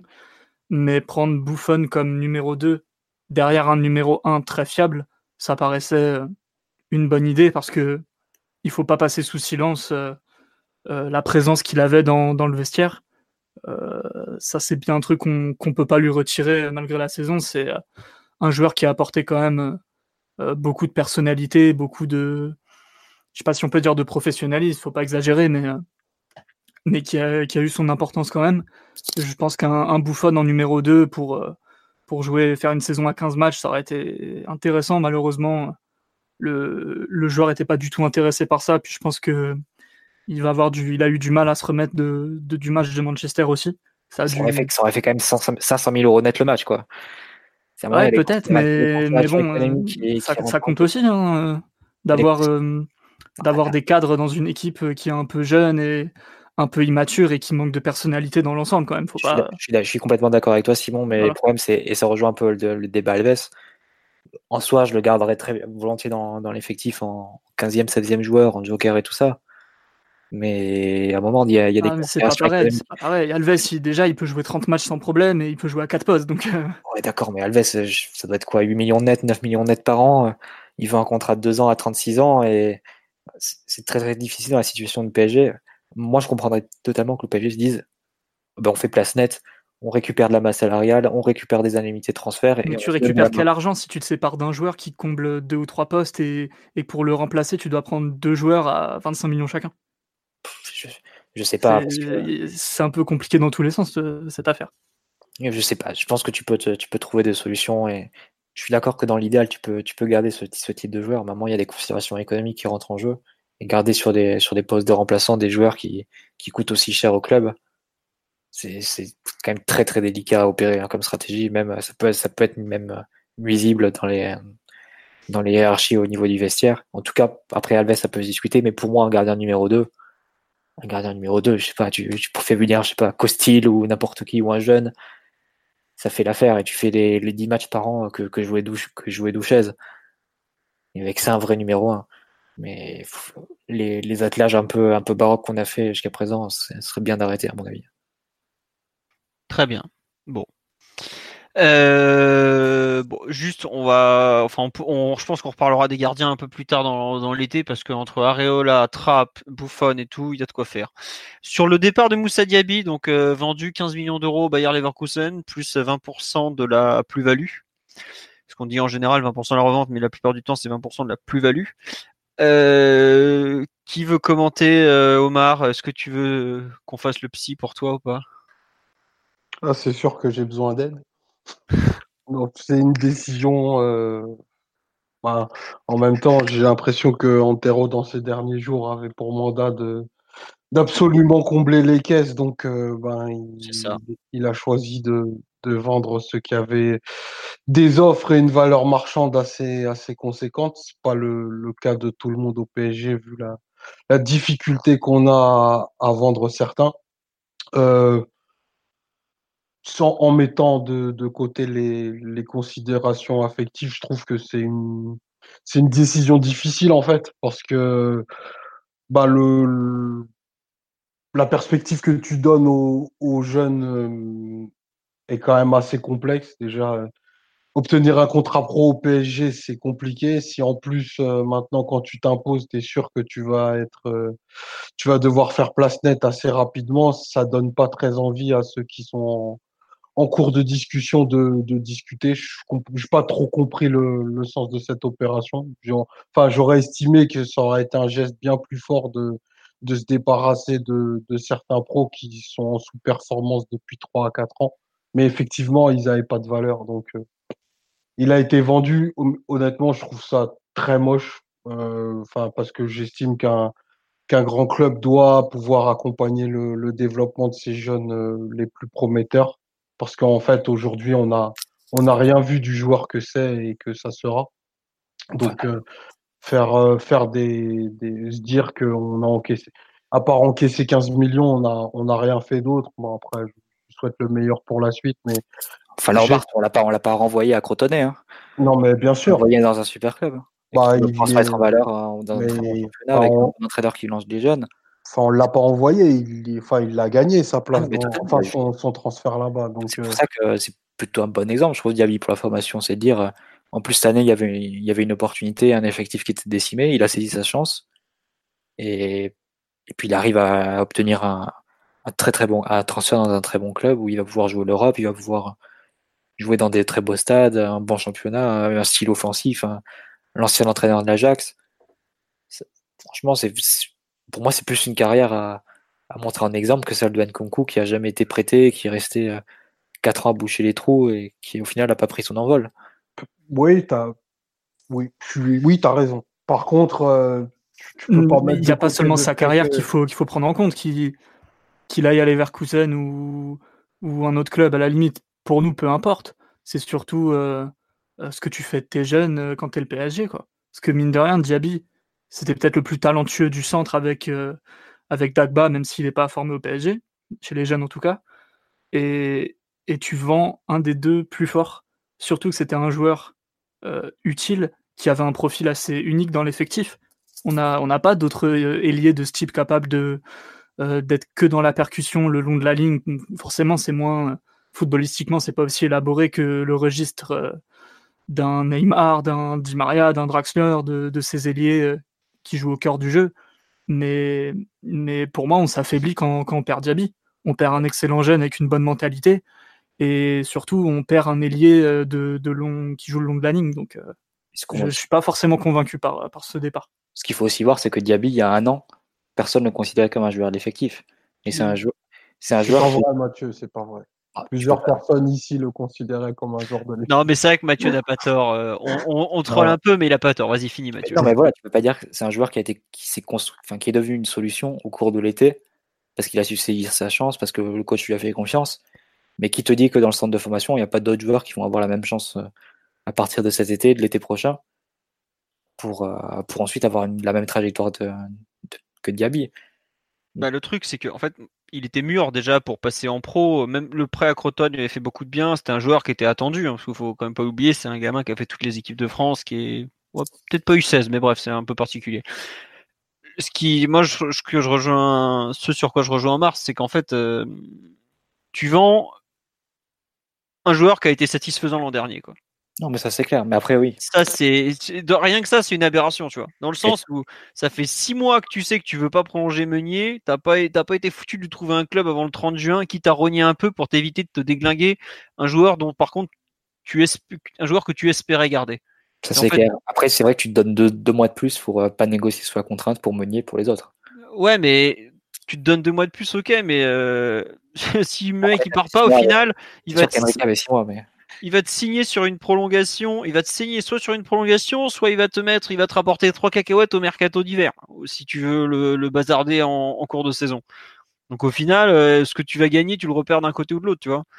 Bon. Mais ce que je veux dire, c'est que l'été, c'est plus facile de négocier quand tu quand as passé la date du juin. Ouais. Je suis entièrement d'accord avec toi. Et puis euh, voilà, mais enfin surtout ce qui est, t'as genre euh, 10 mecs à dégager avant Diaby, quoi. Et le problème, c'est que bah, tu te demandes ce que tu as préparé, euh, tu te retrouves à, à liquider euh, bah, les deux, euh, le dernier joueur de la génération 2000 qui était attendu, à savoir Wea, parce que bon, on considère, enfin, je le considère comme déjà parti au LOSC, hein, même si visiblement c'est toujours pas officialisé. Et l'ami Moussa qui se retrouve au Bayern, donc qui est un très bon club pour lui. Hein. Le Bayern fait une très bonne opération. Hein. Eux, à mon avis, sont très contents. Bah, D'ailleurs, c'est ont... bien pour ça qu'il fallait pas le vendre. Il est fort, Diaby. Hein. Voilà, c'est ça. Pas, c'est pas n'importe qui quand même. Enfin, ça fait des mois que tu, tu veux rien. Enfin, tu as Nkunku que dont tu veux plus ou t'as pas été euh, entre guillemets t'as rien t'as rien euh, anticipé. Après, le, tu peux dire que l'agent l'agent d'Nkunku il est pas bon. Hein. Enfin, je suis désolé Pierre Fanfan, mais José Carl, si tu nous entends. Il a pas été, s'il est pas foutu de lui trouver un club depuis tout ce temps, c'est c'est quand même embêtant. Je suis d'accord avec toi que euh, c'est un peu douteux de voir euh, que des joueurs dont on sait qu'ils doivent trouver un nouveau club, parce que Nkunku, s'il reste l'année prochaine, il va jouer trois bouts de match. Il le sait, on le sait, son agent le sait, et pourtant, tu as l'impression qu'il n'y a rien qui bouge avant le 30 juin, alors que c'est peut-être justement le moment de lui dire, écoute, euh, si tu veux partir, on est peut-être capable de, de, de, de, faciliter la chose, on dira. Mais ça, c'est aussi le boulot de l'agent. Hein. Son agent, son agent a déclaré qu'il avait fait le, le, tour de la question en Ligue 1 et que limite, c'était pas un, un championnat assez compétitif pour lui le nœud du problème, il est là. C'est que euh, ils ont une vision euh, un petit peu déformée du, du niveau réel du joueur. Ils sont à Disneyland, les mecs. Hein. Après, c'est aussi une façon de négocier le meilleur contrat possible, quoi. Faut pas, faut pas le prendre. Enfin, moi, je le prends pas pour argent comptant, hein. mais bon. Euh c'est sûr que quand tu dis ça, ou pareil, euh, il y avait certains jeunes de l'effectif dont l'agent comprenait pas pourquoi Kerrer avait, il se comparait à Kerrer. Mec, tu te compares mec, il est international allemand, euh, il avait le choix entre le Barça, le PSG et plusieurs bons gros clubs européens l'été dernier. Euh, toi, t'arrives même pas à être performant contre Nantes. Enfin, sans vouloir être méchant, euh, c'est pas le même monde. Et je comprends que des fois, euh, il y a besoin de faire un retour sur terre et rappeler un peu les bases. Mais je suis pas sûr que Pierre Fanfran, quand il va négocier, euh, dans son discours qu'il a eu jusque-là, il était assez assez clair que il voulait une progression étape par étape. Et donc, euh, quand il dit qu'il y a aucun club de Ligue 1 ou presque, enfin quand il dit qu'il a fait le tour de la question Ligue 1, je suis pas sûr que ça soit totalement pensé et et assumer euh, face aux négociations parce que aux dernières nouvelles c'était quand même euh, genre un club comme Rennes qui était mieux placé il a pas dit à Rennes non non attendez vous êtes gentil euh, on n'est pas vous êtes pas assez bien pour nous. Donc c'est pour ça que le faut voir aussi un peu euh, ce qui a été proposé ce qui est disponible où est-ce qu'il en est dans les négociations etc etc bon. Mais moi enfin pour revenir sur Diaby ça m'embête vraiment de voir que tu fais monter un jeune il est bon il se plaint jamais, il joue à tous les postes, il arrive à, montrer de bonnes choses et au final, bah, à la fin de la saison, c'est lui qui est, qui est, vendu, quoi. Qui peut pas, qui est un pur parisien, qui est quelqu'un qui aime beaucoup le club parce que il a signé son premier contrat pro au PSG, il avait des propositions, mais de partout. C'est un joueur. Ah oui, oh oui c'est clair. Il voilà. Pu avoir une trajectoire à, bah, la Coman, par exemple. par exemple, la Juve était, ils étaient bouillantissimes sur lui. Quoi. Voilà. Et euh, ça me fait un peu mal au cœur de voir que finalement le PSG ne. Enfin, dans cette relation avec les enfants de son, du centre de formation, euh, tu prends, tu donnes, et puis il cette fin un peu brutale avec un, avec un joueur qui, euh, de son côté, voulait encore donner au club. Quoi. Alors après, évidemment, Diaby, il accepte de partir. Hein. Ça, faut pas, on pourra toujours me dire ça, et c'est vrai, il accepte ce contrat à Leverkusen. Mais bon, je, j'aurai toujours un goût d'inachevé. Je pense peut-être lui aussi. Il faudra espérer qu'à terme, euh, on arrive à, à proposer aux jeunes qui sont en échec chez nous un rebond ailleurs, parce que je suis d'accord que certains, genre ce qu'on a fait à Nkunku, dans le fond, c'est pourri aussi bien pour lui que pour nous, parce qu'au final, euh, il se retrouve dans une impasse et nous aussi, mais que les jeunes méritants comme Diaby, qui ont montré de bonnes choses, puissent continuer au club, en fait. C'est un peu ça qui me gêne, c'est que tu as viré un gamin qui a montré qu'il pouvait avoir un rôle.